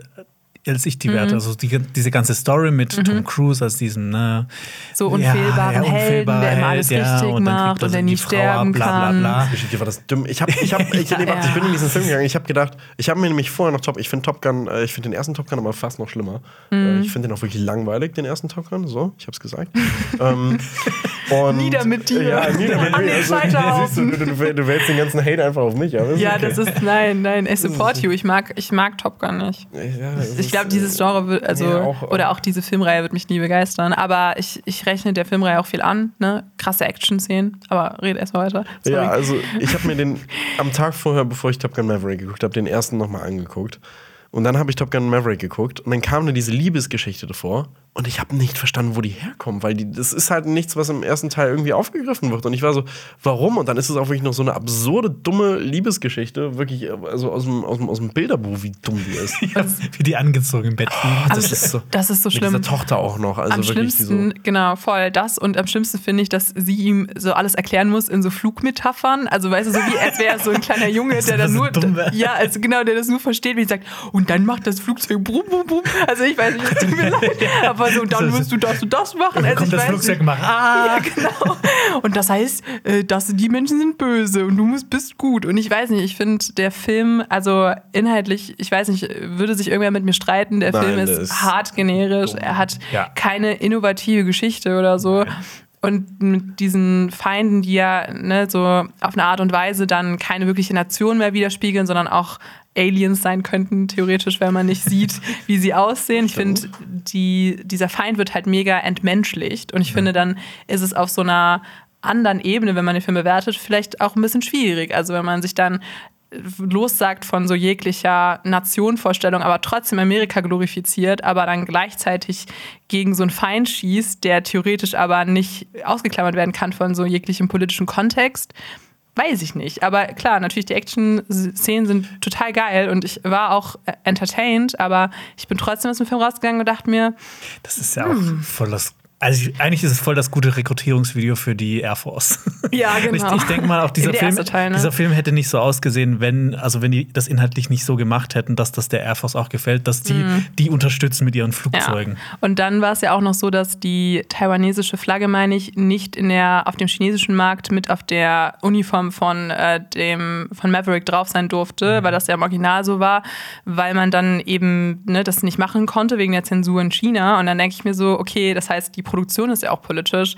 Und dann ist der Film auf so eine komische Art und Weise versucht, gibt er sich unpolitisch, aber ist es dann doch? Also ich weiß nicht. Ich glaube aber, ich gewichte es, wie gesagt, anders. Ja, ich- ähm, und ich verstehe auch total, dass, das, dass der Film vielen Leuten Spaß gemacht hat. Ja, also. Flugzeuge. Ja, ja. ähm, ich muss aber auch wirklich auch da noch sagen, ich glaube, der Film wirkt nur im Kino. Ich glaube, wenn Ja, ich mir den jetzt ja. zu Hause angucke, ich würde den scheiße finden, wirklich. Also ich glaube nicht, dass ich den gut finden würde. Ey, Man findet ihn gut wegen Miles Tellers Schnurrbart noch, weil das, das hat mir auch noch sehr viel gegeben. Ähm, und Aber ich fand dieser Konflikt auch, also es tut mir leid, ich bin auf diesem Page, weil ich komme da nicht mehr runter. okay. Ich, ich, okay. Dafür Äh, ist dieses Video da. Das stimmt, das stimmt. Äh, Goose heißt er ja im Film. ja. Miles Teller. Ähm, also ich fand, dieser Konflikt war auch so komisch dann, dass er der irgendwie Sohn dann. ja auch noch da war. Und so, Genau, hat- und er ist so genauso wie sein Vater in dem Vorgängerfilm. Er ist ja eigentlich, der sitzt ja genau in dem Klavier wie in, in dem anderen Film. Also es ist ja wirklich eins zu eins kopiert und also bespielt natürlich auch Nostalgiegefühl und so. Aber ich fand auch dieser Konflikt dann mit ihm und Maverick, so dieses, ich bin jetzt so dein Rivale, aber irgendwie will ich ja auch ein bisschen, vermisse ich meinen Vater du und du, ja. ja, und das war so platt. Ja. Ist, nee. Aber im Prinzip waren ja auch alle Figuren wie die von Maverick. Mhm. Bloß halt konnten die nicht so viel. ja, genau. Aber übrigens, warum heißt es dann Top Gun und nicht Flop Gun? Okay, ich glaube, Titel des es ist, Videos. es ist glaube ich, die Zeit, Lenny, dass du jetzt gehst. Gut, ja. Dann tschüss, tschüss. Mach's gut. Tschüss. Ich fand's lustig. Hello.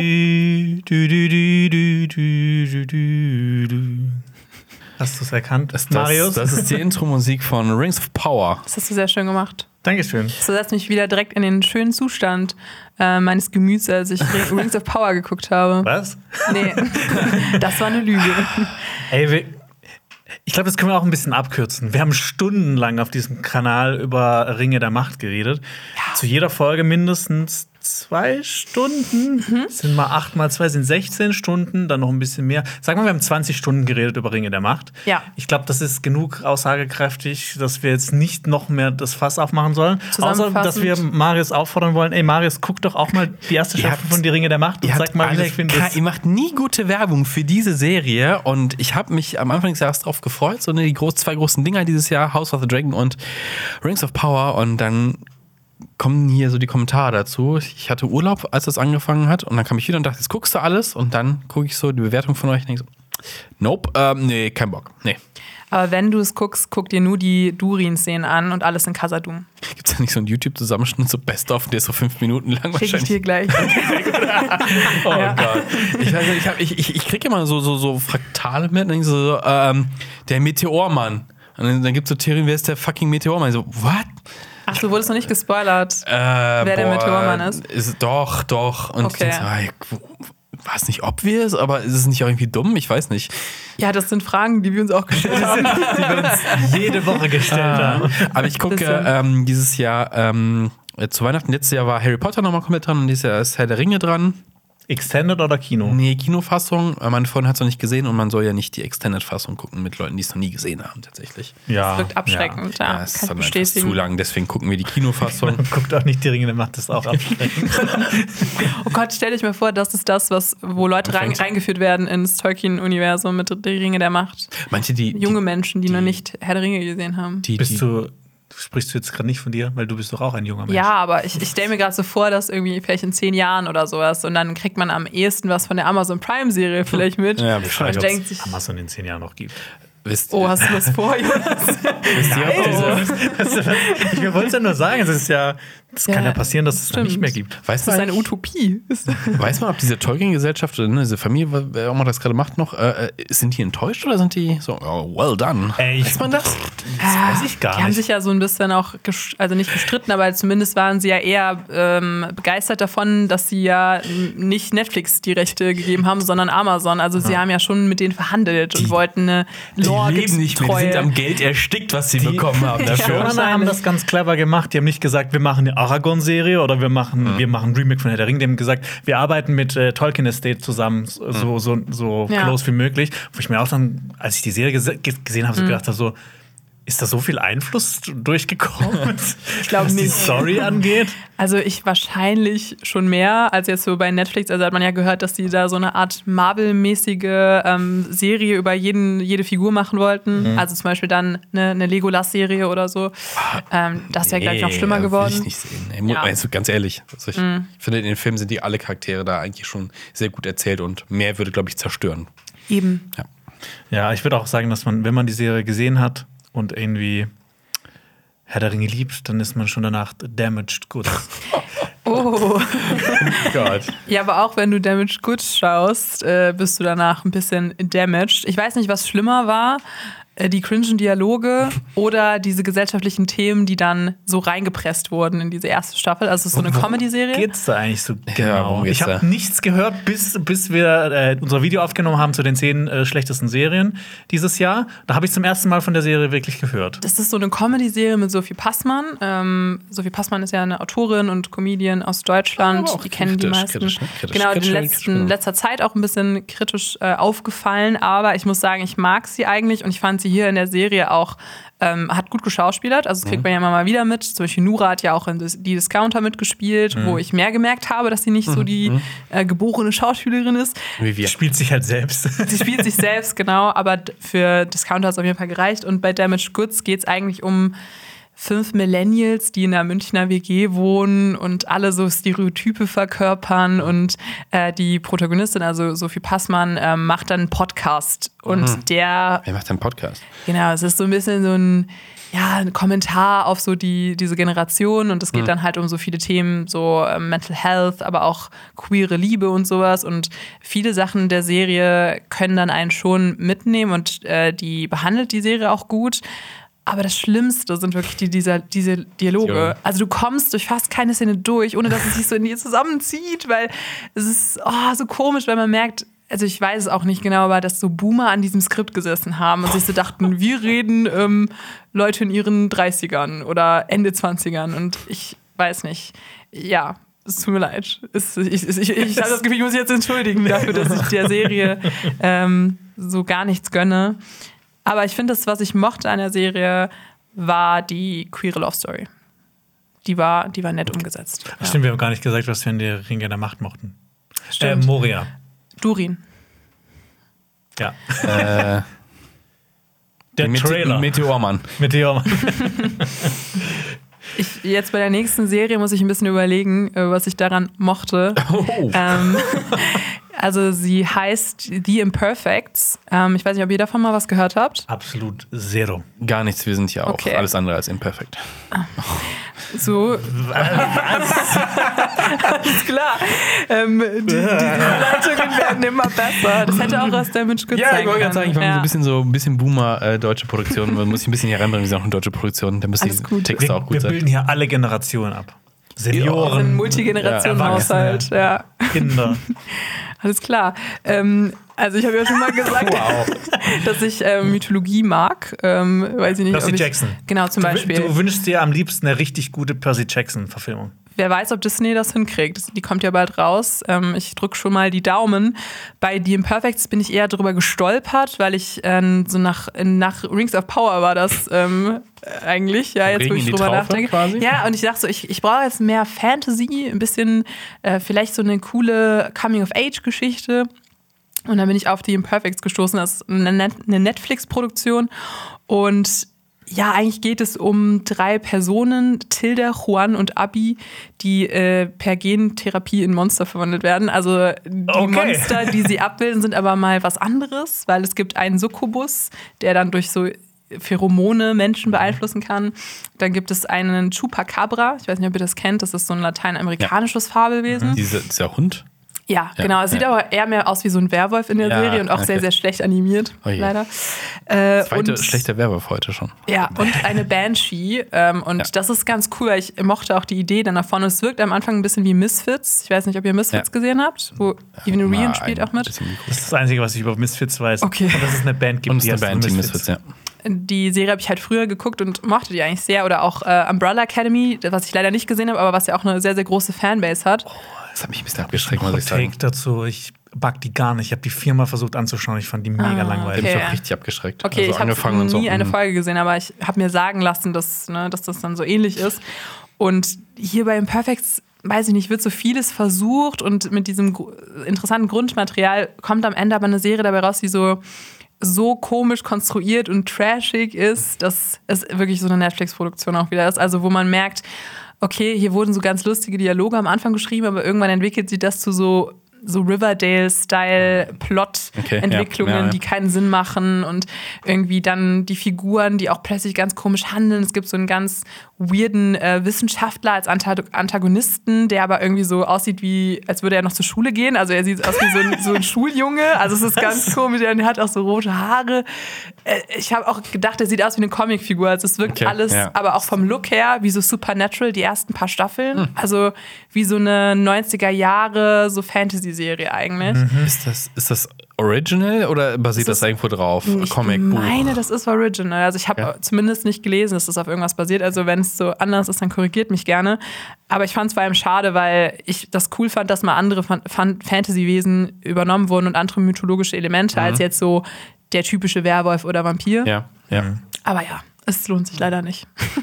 Du hast dieses Jahr ziemlich viele nicht so gute Serien War nicht dein gesehen. Jahr, war nicht dein Jahr, ne? War nicht mein dein Jahr, nee. Das haben wir auch, äh, auch äh, in Vorbereitung auf diese ganzen Top- Mhm. und Flop-Listen haben wir es schon festgestellt, dass Xenia sehr viele Serien geschaut hat und sehr viele sehr schlechte Serien Ja, ich, geschaut ich hat. glaube, mein Ding ist auch, dass ich dann immer gerne wissen will, was so auf Netflix abgeht, weil ich das von der Plattform her auch interessant finde, Mhm. was gerade in den Toplisten stattfindet. Und Ah. Ja. dann Oh, beim das Essen muss man ja sich auch schlimm. irgendwie ablenken manchmal und dann mache ich mal Ja, irgendwie so sowas Foodserien, an. aber- so Foodserien, ja. Ich muss beim, beim Essen, das muss aber schon gut sein. Also es muss, es, es ist so der schmale Grad, foodable. Das heißt, es darf nicht zu komplex, nicht zu schwer sein. Du musst auch mal weggucken können. Aber wenn es dann schlecht ist, möchte ich es auch nicht essen. Das möchte man Essen nicht verschwenden für eine schlechte Serie. ja, das Da stimmt. hast du recht, ja. Und so ähnlich war es nämlich bei Fate The Wings Saga 2. Die zweite wahrscheinlich die meisten. Das ist wirklich sowas, wo, wo ich auch wirklich nicht, also mit gutem Gewissen behaupten kann, dass es echt keine gute Serie ist. Obwohl die Grundlage davon, vielleicht kennen die auch einige noch, The Wings Club, das ist so eine Anfang der 2000er ähm, Cartoon-Serie oder ich weiß nicht, ob es ein Anime ist. Ich kenne die auch nur vom Namen. Geht zum Chicken Wings. Es geht um Es gibt auch Feen. Wings, gibt es auch eine Band. Also. Ja, aber die sehen so ein bisschen Bratz Doll-mäßig aus. Kennt ihr Bratz Doll? Bratz Dolls? Oh Gott, das ist jetzt vielleicht. Brotpuppen? Nein. Oh, jetzt kommt. Lenny. Oh, jetzt. Oh Gott, Lenny kennt's, Lenny ja. kennt's. Ähm, und das ist so eine. Das sind so Barbie-Puppen, aber die sehen so sehr, sehr so anders aus. Also sie haben so einen großen Altern- Kopf, ja, große und so ein bisschen Augen. Alternative auch Genau, so. ja, Ja, die doch, haben so, doch, einen- so einen doch, ja, Grunge-Look und so. okay, gut, ich habe das Gefühl, ich muss das zu meinen Eltern hatte keine. Ich hatte keine. Xenia hat bestimmt so ein Puppenzimmer zu Hause, wo das komplett So, so ein creepy, so ein creepy Puppenzimmer. Ja. Ja, ich glaube, genau. Lenny hat das creepy Puppenzimmer. ja. Ich wünschte, Der Lenny säße ja. jetzt hier. Äh, Wings Club. Ja, aber die Puppen sehen doch anders aus, oder? Also die, die man kauft. die Bratz Dolls sehen anders Okay. aus, ja. Aber so vom ne Look her so ganz, ganz schmale Taille, das ist so ein bisschen auch ein sehr so ein ungesundes Anti- Körperbild. Anti- Anti-Barbie war das so ein bisschen, glaube ich, irgendein Typ hat die erfunden oder irgendwie hat die erfunden, wurde auch richtig recht damit, glaube ich. Also ich finde, wenn ich so The Wings Club beschreiben würde, was das ausgemacht hat, war auf jeden Fall so diese Freundschaft der einzelnen Figuren untereinander und auch der Style. Und bunt. Und es war sehr, sehr bunt. Also es sah sehr cool aus und das ist auch ja so eine Ästhetik, die jetzt wieder Trend wird auf TikTok. Also man will sich dann so verkleiden und als dann äh, verkündet wurde, dass da eine Serie drüber gemacht wird auf Netflix, war da schon eine Fanbase da, die auch gehofft hat, dass das dann gut rübergebracht wird. Du sagst jetzt, du hast dich verkleidet und das geguckt. Also, nein, nein, dann würde ich ja all meine Autorität verlieren. Ich hätte, ich hätte eine Idee für eine neue Rubrik äh, hier im Podcast. Die äh, Xenias äh, TikTok-Trendanalyse. Oh. Hey, ich, ich wäre dafür down. Ähm, sag mir Bescheid. Aber die erste Staffel hat dann halt schon viele Fans verärgert, weil die Visuals waren natürlich nicht so gut. Ähm, und der ganz, die ganze Atmosphäre von der Originalserie war halt nicht gut rübergebracht. Die Figuren waren auch komisch gecastet und es wurden auch ganze Figuren weggestrichen aus der Serie. Und die zweite Staffel ist nicht besser als die erste. Auch auf Netflix. Auch auf Netflix. Und ja, ich fand, in der ersten Staffel gab es noch ganz interessante Antagonisten. Das wird jetzt hier in der zweiten Staffel auch alles verworfen und die Handlungsstränge fühlen sich sehr holprig an und konstruiert. Also ich, ich kann jetzt irgendwie alles wiederholen, was ich auch schon bei der Vol äh, bei The Imperfects gesagt habe. Aber ich finde vielleicht, was ich cool fand an der Serie, war schon, dass die in der zweiten Staffel sich mehr Mühe gegeben haben, was die Outfits ge- angeht, weil es gibt so diese Verwandlung. Das ist geil. Ja, Cool, das ist so gegeben bei den Outfits. ja, aber das ist schon eine Ausstattung sehr, ans sehr, sehr wichtige Sache. Das Kostüme-Department hat sich, hat sich schon äh, jetzt in der zweiten Staffel mehr gedacht, weil es gibt diese Verwandlungen. Oh Gott, das ist so. Okay, diese Verwandlungen, die Feen verwandeln sich. Also die transformieren sich wie so Pokémons, so ein bisschen. Und die haben ja auch unterschiedliche Dauerhaft dann, Fähigkeiten. sie Äh, es braucht. Also ist es eher wie Sailor Moon oder? ein bisschen wie Sailor Ah, ja. Moon, ja, so Aber- vergleichbar. Wer ist denn der, der oder die Böse? Ähm, das wird jetzt zu spoilerig, aber jetzt in der zweiten Staffel ist es wieder anderes als in der ersten Staffel. Also wir wollen natürlich nicht die, die äh, Blood- Fate Wings Okay, Saga okay. spoilern. In der zweiten Staffel sind so Blood Witches und es geht viel, es spielt Oh. alles an der Schule Althea, das ist so eine Feenschule und ein Feeninternat und die müssen da lernen, ihre Kräfte zu kontrollieren. Also es könnte auch eigentlich eine ganz coole so eine Mischung aus Avatar, The Last Airbender und Harry Potter? Ja, also es Okay. ist doch mehr so Coming of Age und so teeny Liebesdramen und so, aber dann auch nicht gut umgesetzt. Sehr, sehr cringe Dialoge wieder. Naja, es, es, das einzige Gute war wirklich, diese Transformation sah ein bisschen besser aus als in der ersten Staffel, weil da gab es auch viel Hate für. Ähm, Ich will unbedingt einen Trailer. Ich, hab so, ich, ich kann es mir visuell überhaupt Ja. nicht vorstellen Ja. Ich will auch, dass wir Ja. den ganzen Podcast drüber reden mal. Einfach so. Ich hätte aber auch. Lust, also es sind schon so Serien, die Spaß machen, die zu reviewen, weil die auch so trashy sind. Und wenn man mal einen Abend irgendwie Lust hat, sich in so eine Welt reinzufuchsen, sich danach drüber aufzuregen, dann kann man das auf jeden Fall machen. Aber ich finde, das sollte auch eine neue Skala werden. Kann man dabei essen oder nicht? Ist sie zu schlecht, um dabei zu essen oder? Und ich fand, sie war nicht Reicht's. so schlecht, dass man nicht dabei essen konnte. Okay, also okay. es gab schon Ah. auch, ähm, gerade in der ersten Staffel, doch, also weil die, die Hauptfigur Bloom, die, da weiß man auch nicht wirklich so ein bisschen wie bei Star Wars, wer sind ihre Eltern, wo kommt sie her, wie ah, hat das alles Wenn so sie ein Star Wars Mysterium. ist, wird es dann einfach fallen gelassen und gesagt, who cares, fuck it. Und das ist nämlich jetzt in der zweiten Staffel ein passiert. Ey, Spoiler. ja, es tut mir leid, aber guckt es auf jeden Fall nicht. ähm, Dann kommen wir zur nächsten Serie. zur nächsten Serie. Hast du schon Sand in den Augen? Oh Gott. Ja, auf Das Netflix. ist eigentlich jetzt was für, für Lenny, weil der hat auch so Schlafprobleme. da, kommt der, da kommt dann der Sandman nicht. Ja. Also, Xenia. Also, ich fand The Sandman, oder Sandman fand ich, äh, mir hat die sehr gut gefallen. Ich finde, ähm, ich habe die Comics gelesen, ich finde, die ist relativ nah dran geblieben. Ich, die Comics haben so einen ganz eigenen Style, das hat die Serie leider nicht so hinbekommen. Äh, und ich fand auch manche Effekte, ach, ich weiß nicht, ich hätte mir einfach ein bisschen was Besondereres ähm, vorgestellt ist. Ich hätte, mir, ich hätte mir gewünscht, dass sie sich mehr Mühe gegeben hätten. die Kostüme. Kostümdepartment und bei der Verwandlung. Ja, genau, mit den, äh, mit den äh, ganzen äh, Hintergründen und den ganzen Schlössern und sowas. Ähm, aber jetzt im Großen und Ganzen, ich war echt überrascht, wie gut ich die Serie dann fand.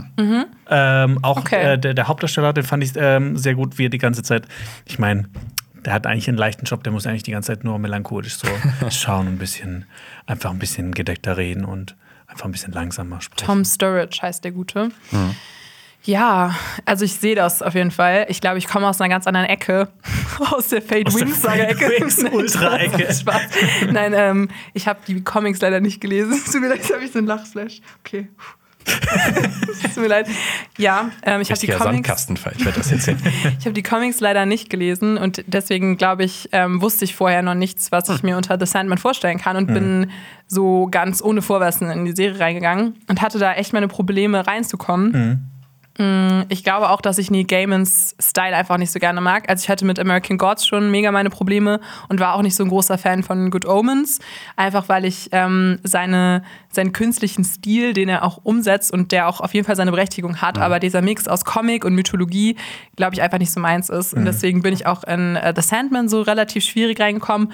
Aber ich habe es auch zu Ende geschaut und ich fand, es hatte wirklich seine Momente. Also gerade diese Themen rund um so ähm, äh, Tod und auch so Vergänglichkeit und so. Also gerade in einer bestimmten Folge wird das behandelt. Das hat mich richtig abgeholt und auch berührt. Aber ich fand auch, das hatte, glaube ich, Alper mal in einem Podcast auch gesagt, und das, damit konnte ich halt voll mitfühlen, diese anamorphen Linsen, die verwendet wurden, haben dieser Serie so einen komischen Look gegeben. Also es hat an den Rändern manchmal so verschwommen gewirkt und ausgefranst. Und die Figur von ähm, äh, hier von äh, Dream war auch so komisch langgezogen und so. Also ich, ich muss Sollte sagen, Tom nicht passieren mit Sturridge. anamorphen Linsen. Aber Ja, okay, ich weiß aber- nicht, ob es daran lag, aber, Aber, ist es vielleicht, ich habe ich hab die nicht gesehen, weil das auch so in meinem Urlaubsding war und ich die Ja. auf meiner Watchlist noch habe. Das hat Netflix ja super oft, das war bei The Witcher zum Beispiel auch, dass du äh, gerade an den Rändern super viel Unschärfe hast. Ähm, und dass nur dein, dein Mit Mitpunkt quasi Mhm. wirklich scharf ist. Und das sieht bei The Witcher, The Witcher Staffel 1 auch richtig scheiße teilweise. Das haben super viele Netflix-Produktionen. Vielleicht ist es dann hier auch Mhm. das so der kann Fall. natürlich auch daran liegen. Ich bin so mir noch nicht Netflix- mal. Netflix-Vorgabe, Ränder unscharf, Mann. Ja, und das hat mir nicht so persönlich so gut gefallen. Und ich fand auch, äh, Tom Sturridge war mir ein bisschen zu ähm, blass. Also Zu blass. zu, ja, zu Literally. Genau, zu literally blass und äh, als Figur. Also ich weiß es Ja. nicht, aber ich, ich kann aber auch das gut nachvollziehen, wenn man vielleicht auch mit, nicht mit der äh, Serie nicht so gut klarkommt, weil die halt auch so eine weirde Dramaturgie hat. Also die, die Genau. erzählt hat so mehrere in Etappen. Also das, das, das fühlt sich immer an. Das ist auch tatsächlich so, dass die halt mehrere Comics, also mehrere Bände verfilmt haben. Und du merkst halt wirklich auch richtig in dieser, in dieser Serie, wie dann, dann ein Kapitel beendet Mhm. wird und dann wird ein neues aufgemacht. Aber das ist halt trotzdem noch eine zehnteilige Serie, die man am Stück schaut. Ich habe auch am Ende gedacht, ich glaube, es ist eine Serie für die Fans. Und ich habe auch oft gehört, hey, das ist eine richtig gute Comic-Verfilmung. Hier wird mal die Dramaturgie eher von Comics eingehalten und nicht von einer ähm, kohärenten Handlung einer Serie. Und ich glaube, deswegen hat es mich aber eher rausgebracht. Ja, es gab halt nicht so wirklich so einen Spannungsbogen. Es sind halt Nee. einfach immer, Dream ist halt so von einem Ding ins nächste Ja. reingefallen. Ne? Und ich musste richtig viel googeln. Also ich hatte das Gefühl, mir hat die Serie nicht so, mich so gut eingeführt in so unterschiedliche, in die ganzen Welten. Und Zum Beispiel? Ähm, boah, ich hatte meine Probleme mit dieser Figurengeschichte von, ich glaube, das war äh, Laura. Ähm, also diese Person, die dann dieser Wirbelwind ist. Also ohne jetzt viel zu spoilern, Ja. aber ähm, genau, die, da bin ich gar nicht durchgestiegen und ähm, ich fand dann auch diese ganzen Figuren, die dann auch noch auftauchen, ohne jetzt auch viel zu spoilern, die mit Dream in Verbindung stehen, da habe ich dann manchmal nicht genau verstanden, wie die zueinander stehen. Also ob sie jetzt verwandt sind oder wie diese ganze Mythologie darum rundherum aufgebaut ist. Da hatte ich meine Probleme mit. Aber ich sehe da ähnliche Probleme wie bei The Witcher, wenn du die Bücher Ja. da nicht gelesen hast. Oder auch die Spiele nicht, aber die Spiele helfen dir, finde ich, auch nicht so viel dabei. Dass man so, hä, Zeitsprünge, was denn jetzt hier passiert und warum und Mhm. wie und warum verhalten die sich alle so? Ja, Netflix irgendwie. So Ja. ist die, was, die versuchen irgendwie was Cooles, aber irgendwie reicht's nicht so ganz. Und- anscheinend. Aber ich habe mir auch am Ende gedacht, ich würde auf jeden Fall auch die zweite Staffel gucken. Also es ist auch so eine Serie, die bei mir eher auf die Flop-Liste gelandet ist, weil ich da nicht mit so viel anfangen kann. Aber Weil ja. nur eine Wings-Staffel rauskam. Genau. Aber äh, vielleicht auch noch gut zu wissen, äh, Wings wird jetzt auch nicht weiter fortgesetzt. Also Netflix hat es vielleicht, kommt, vielleicht kommt ja ein Kinofilm so als Abschluss. Vielleicht, wer weiß. Machen wir eine Petition auf. Wings Change.org. the Film. Ja. Passend zu unserer Zeit haben wir auf der Liste auch noch äh, Falling for Christmas. Falling Das hast for auch du Christmas. geschaut, Das Xenia. auch. Stimmt, ja.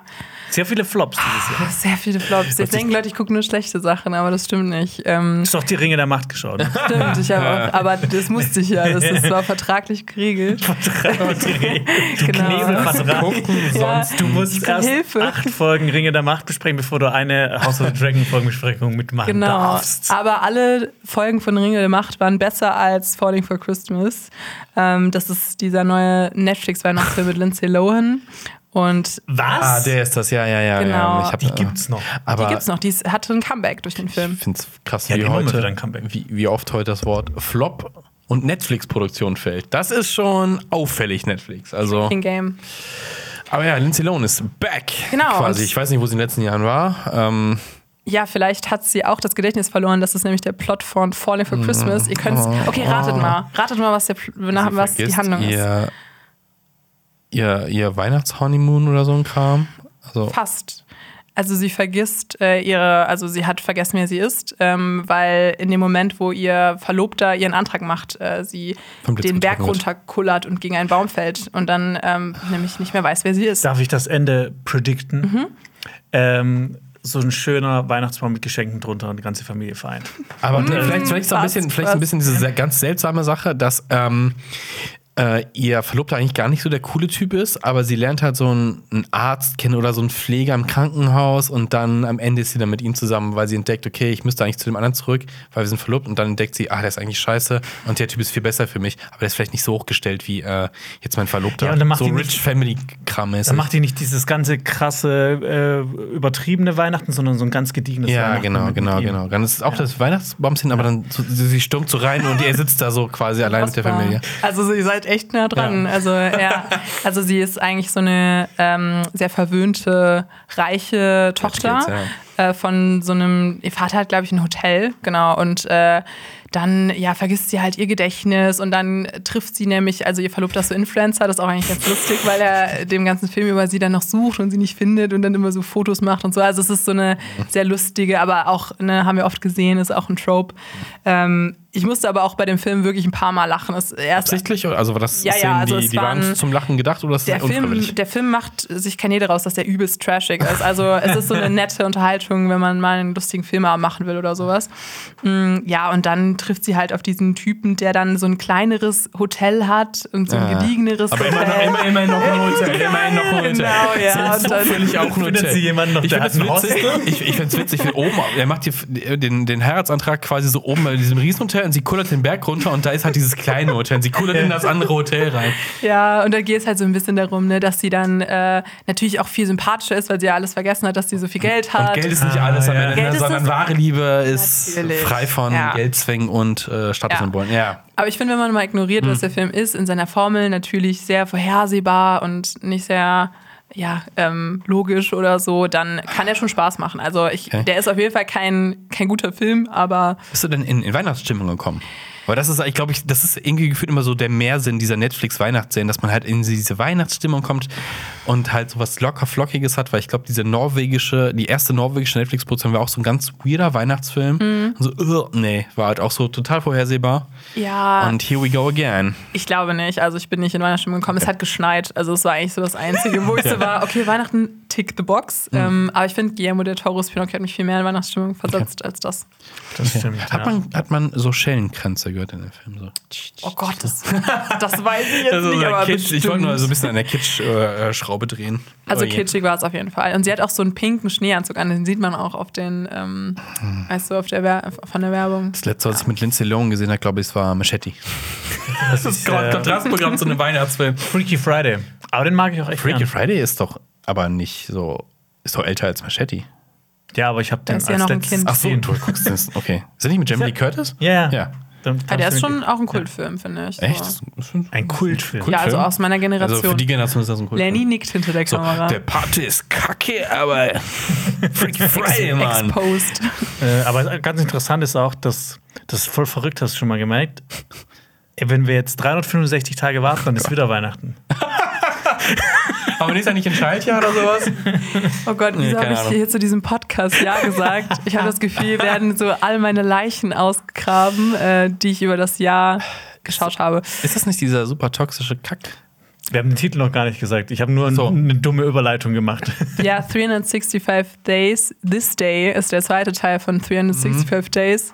Ähm, es gibt sogar noch einen dritten, der ist, glaube ich, im November rausgekommen, aber den habe ich nicht geguckt. Ich habe nur den zweiten gesehen. Für nächstes Jahr dann, ne? Genau. Okay. den Drei, in drei Worten, wie fandst du den Film?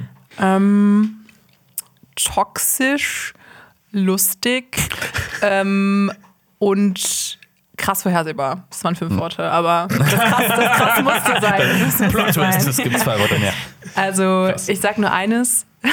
es gibt, Gott, es gibt einen Love Triangle mit äh, Massimo. Das ist ja ihr, also kennt ihr die, die Handlung von 365 Days? Irgendwas, mit Stalking, Stockholm-Syndrom und äh, Don't do that. Eig- Eigentlich ist es gar nicht so lustig, weil es geht darum, dass ihr Entführer, ähm, also die Hauptfigur heißt Laura und sie heiratet ihren Entführer. Also er entführt sie und sagt ihr, in 365 Tagen wirst du dich in mich verlieben. Und das Alter, tut sie was? dann auch. So- ja, und es ist so das sehr ist so problematisch, weil es gibt dann auch Szenen, die grenzen an Vergewaltigung eigentlich. Und das wird dann alles so ein bisschen ähm, abgeschwächt, weil er sie auch immer Babygirl nennt. Und es ist so ein bisschen, so, ja, wird dann dann halt okay. so Ja, als cool. Hot inszeniert. Also so ein bisschen wie Fifty Shades of Grey, Ja. nur in noch viel trashiger. Also ein good-looking Guy und dann ist das nicht so schlimm, ne? Genau, er ist Mafia-Boss. Also, Wow. äh, ja, genau. Und ähm, in der zweiten Staffel. Ich. Ich, nee, ich finde, ich, das Der- wird sich richtig ekelhaft ja, an. Das ist auch ein bisschen ekelhaft. an, ey. Aber es ist auch hart lustig, weil der Film, äh, man kann ihn nicht als Film bezeichnen. Er ist eigentlich nur äh, ein Musikvideo, was aneinander geschnitten ist. Also Montagesequenz, After, äh, After, Nachmontagesequenz. Und der, also das Lustigste ist eigentlich, der erste Film endet mit so einem krassen Plot-Twist eigentlich. Und der wird in, in den ersten fünf Minuten des zweiten Teils halt so verworfen. Also er wird dann so Was? erklärt, ja, so irgendwie. Komm, äh, Nee, ey, das guckt nee, doch eh. es- guck, Machen wir das zwei, ich will das eigentlich wissen. Es, es, es wäre es wär witzig, wenn äh, sie den Berg runterkullert nach dem Heiratsantrag und dann geht das über in diesen Lindsay Lohan-Film. Ja, also eigentlich, ähm, also es, man könnte sagen, man hat Angst, dass sie tot ist, also die Protagonistin nach dem ersten Teil. Ich spoilere das jetzt einfach. Ähm, und es war so, dass sie auf dem Weg zur Hochzeit war und äh, ne, mit ihm dann und so. Und das ist alles dramatisch. Man denkt sich so, oh Gott, was wird jetzt passieren? Oh nein, jetzt kann sie ihn nicht Ja, heiraten. genau. Und Oh no. ähm, sie ist auch schwanger, also im ersten Teil. Ähm, Oh Gott, das wird und, noch schlimmer. Ja, und äh, das im zweiten Teil wird jetzt dann eigentlich direkt erklärt, also sie ist noch da, also so, sie äh, ist nicht tot. Ähm, und sie hat aber leider beim Autounfall ihr Kind verloren. Also es ist alles so ein bisschen, es wird dann irgendwie in den ersten fünf Minuten abgefrühstückt.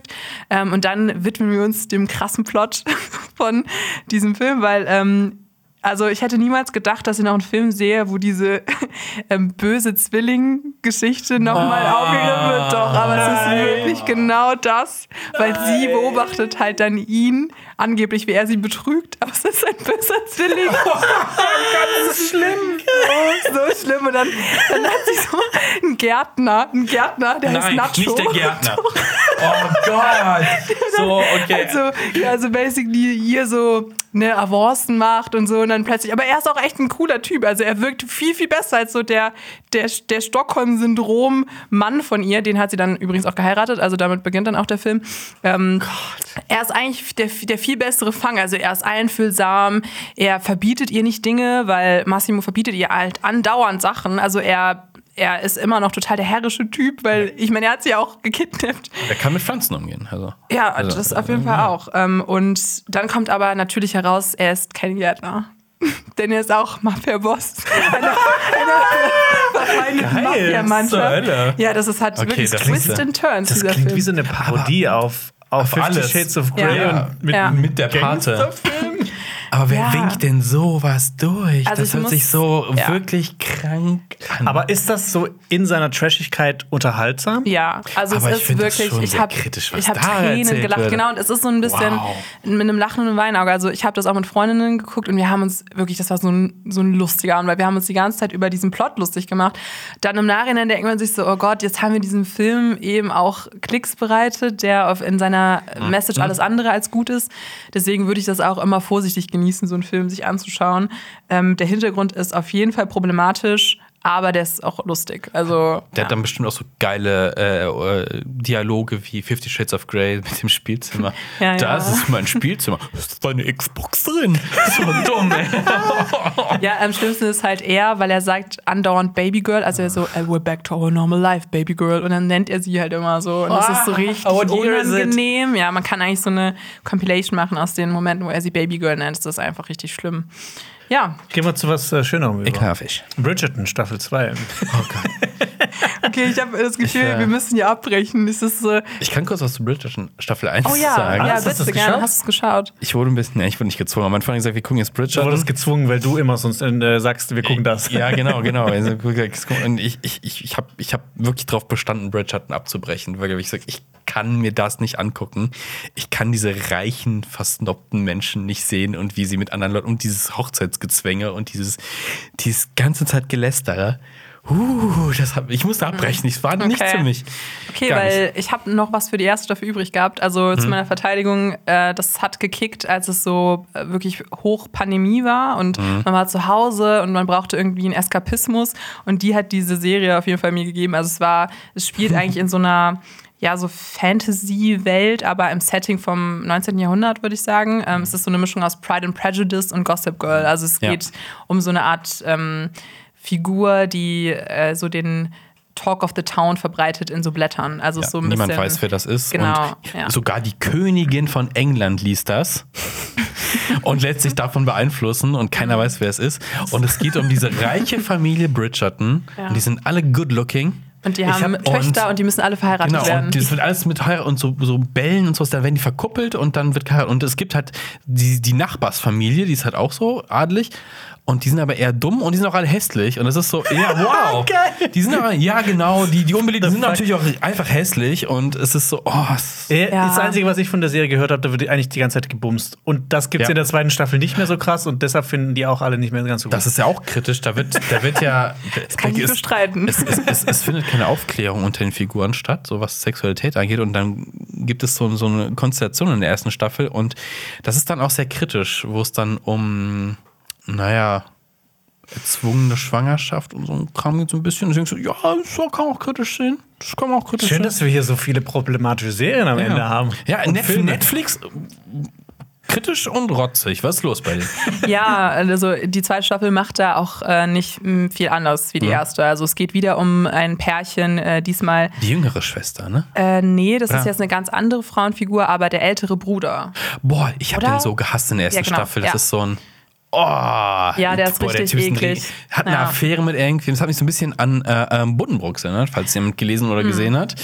Äh, so, boah, ich bin, der äl ich bin der ältere Bruder, ich muss die Stand der Familie zusammenhalten und boah, benimm dich, Schwester, allein, ich verkuppel dich jetzt mit dem, du darfst auf keinen Fall mit dem was haben. Und hat selber eine Affäre mit so, mit so einer anderen und oh, ich lasse ich, ich, ich lasse da jetzt Geld da. So, so von wegen, das wird schon richten. Und Oh, weia. oh, ist das Ja. ich finde ihn super unsympathisch. Also ich muss sagen, er macht sich dann doch im Laufe der Okay. zweiten Staffel. Also Anthony und Kate heißt diesmal das äh, Pärchen. Und ja, aber ich glaube, das große Manko, wo die erste Staffel vielleicht noch ein paar überzeugt hat, ist halt so Regie, glaube ich heißt er, oder Reggie, John Page. Also der spielt ja auch bei ähm, ähm, hier bei The Grey Man zum Beispiel mit ähm, und hat dann auch bekannt gegeben, dass er halt nach der ersten Staffel nicht mehr dabei sein wird von Bridgerton.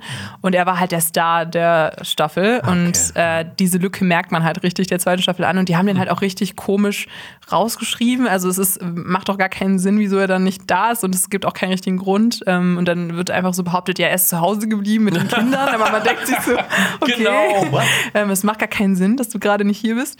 Ja, und ich weiß nicht, die zweite Staffel hat mich, glaube ich, schon verloren, weil sie einfach nicht so eine gute Chemistry hatten, wie schon das Originalpärchen äh, Simon und Simon und wie hieß nochmal die aus der ersten Staffel, erinnerst du dich? Garfunkel. Nee. Das wäre schön gewesen, wenn Simon Carfunkel gewesen wären. Ich habe ihren Namen letzt leider vergessen, aber Die egal. Bridgerton Jr. Ja, auf jeden Fall. Ähm, mal gucken. Es gibt auch noch eine dritte Staffel, da wird es dann wieder um ein neues Pärchen gehen. mal schauen, ob ich die mir anschauen werde. Lady Bridget, Aber- kommen Sie zum Tee. Xenia, es- dein Leiden hat immer noch kein Ende, ne? Oh Gott, du hast immer noch was Tolles gesehen. Das ist auch wirklich jetzt das Letzte. Ähm, Das und ich Beste. werde mich kurz halten. Ja, ich habe auch noch mal die, mir die fünfte Staffel Elite angeschaut. Ähm, auch so eine Serie, die nach der zweiten Staffel eigentlich nicht mehr gut war. Also es ist auch so eine ähm, hast ja, du noch drei Staffeln durchgehalten? Ja, eine fünf Staffeln. habe ich Also ja, dann noch drei. So, Nach ja. nach guten, ja, ja. ja, ich Ja. habe noch durchgehalten. Das ist auch eine Serie, die Ich habe viel gegessen. ich esse jeden Tag dreimal. ähm, und das ist auch so eine Serie, da gibt es jetzt auch schon wieder eine neue Staffel. Im November ist sie rausgekommen, aber ich habe nur die fünfte geguckt. Also im April ist die schon gelaufen und das war zum Zeitpunkt, als ich Corona hatte. Und da traf sich das ganz gut, dass ich die dann äh, durchbingen konnte.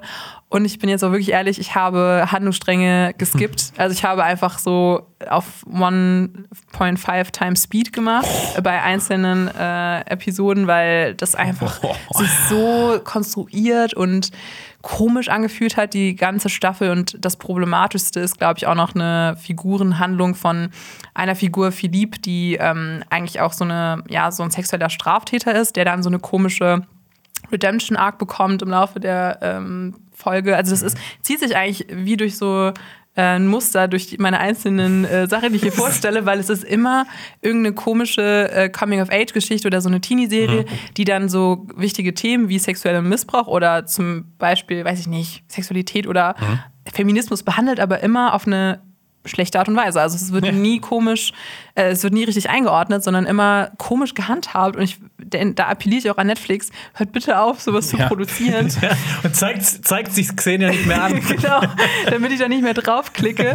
ähm, nein, also ich bin ehrlich, ich, das war auch die letzte Staffel Elite, die ich geguckt habe. Ihr habt es, ihr schwarz auf weiß. Ja. Also würdest du sagen, das ist das Ende von Elite für dich. Das ist das Ende von Elite Das für mich. Ja. für dich. War es denn aber auch das Ende von Halloween? Ja, Halloween hat äh, ja drei, drei neue Teile in den letzten Jahren bekommen, wieder mit Jamie Lee Curtis und erzählt so quasi so alles, vergesst alle vorigen Teile, es geht direkt los äh, ne, nach. Halloween. Das ist ja so ein neuer Trend und sowas. Und Halloween Ends ist tatsächlich ein großer, großer Rotz. Also es ist wirklich, diese ganze Reihe ist ganz, ganz, ganz schlimm. Sie führen einfach einen neuen Antagonisten ein. Und es, es, es geht hin und her zwischen Michael Myers, der irgendwie in der Kanalisation wohnt. Dann wissen sie nicht genau, äh, die Stadt ist das Böse, das Böse ist in uns, Michael Myers ist das Böse und das Ende ist sowieso der allergrößte Schmarrn. Also diese ganze Reihe ist tatsächlich einfach nur ganz, ganz, ganz, ganz furchtbar. Und ich habe ganz viel Angst, denn der Macher wird jetzt die Exorzist.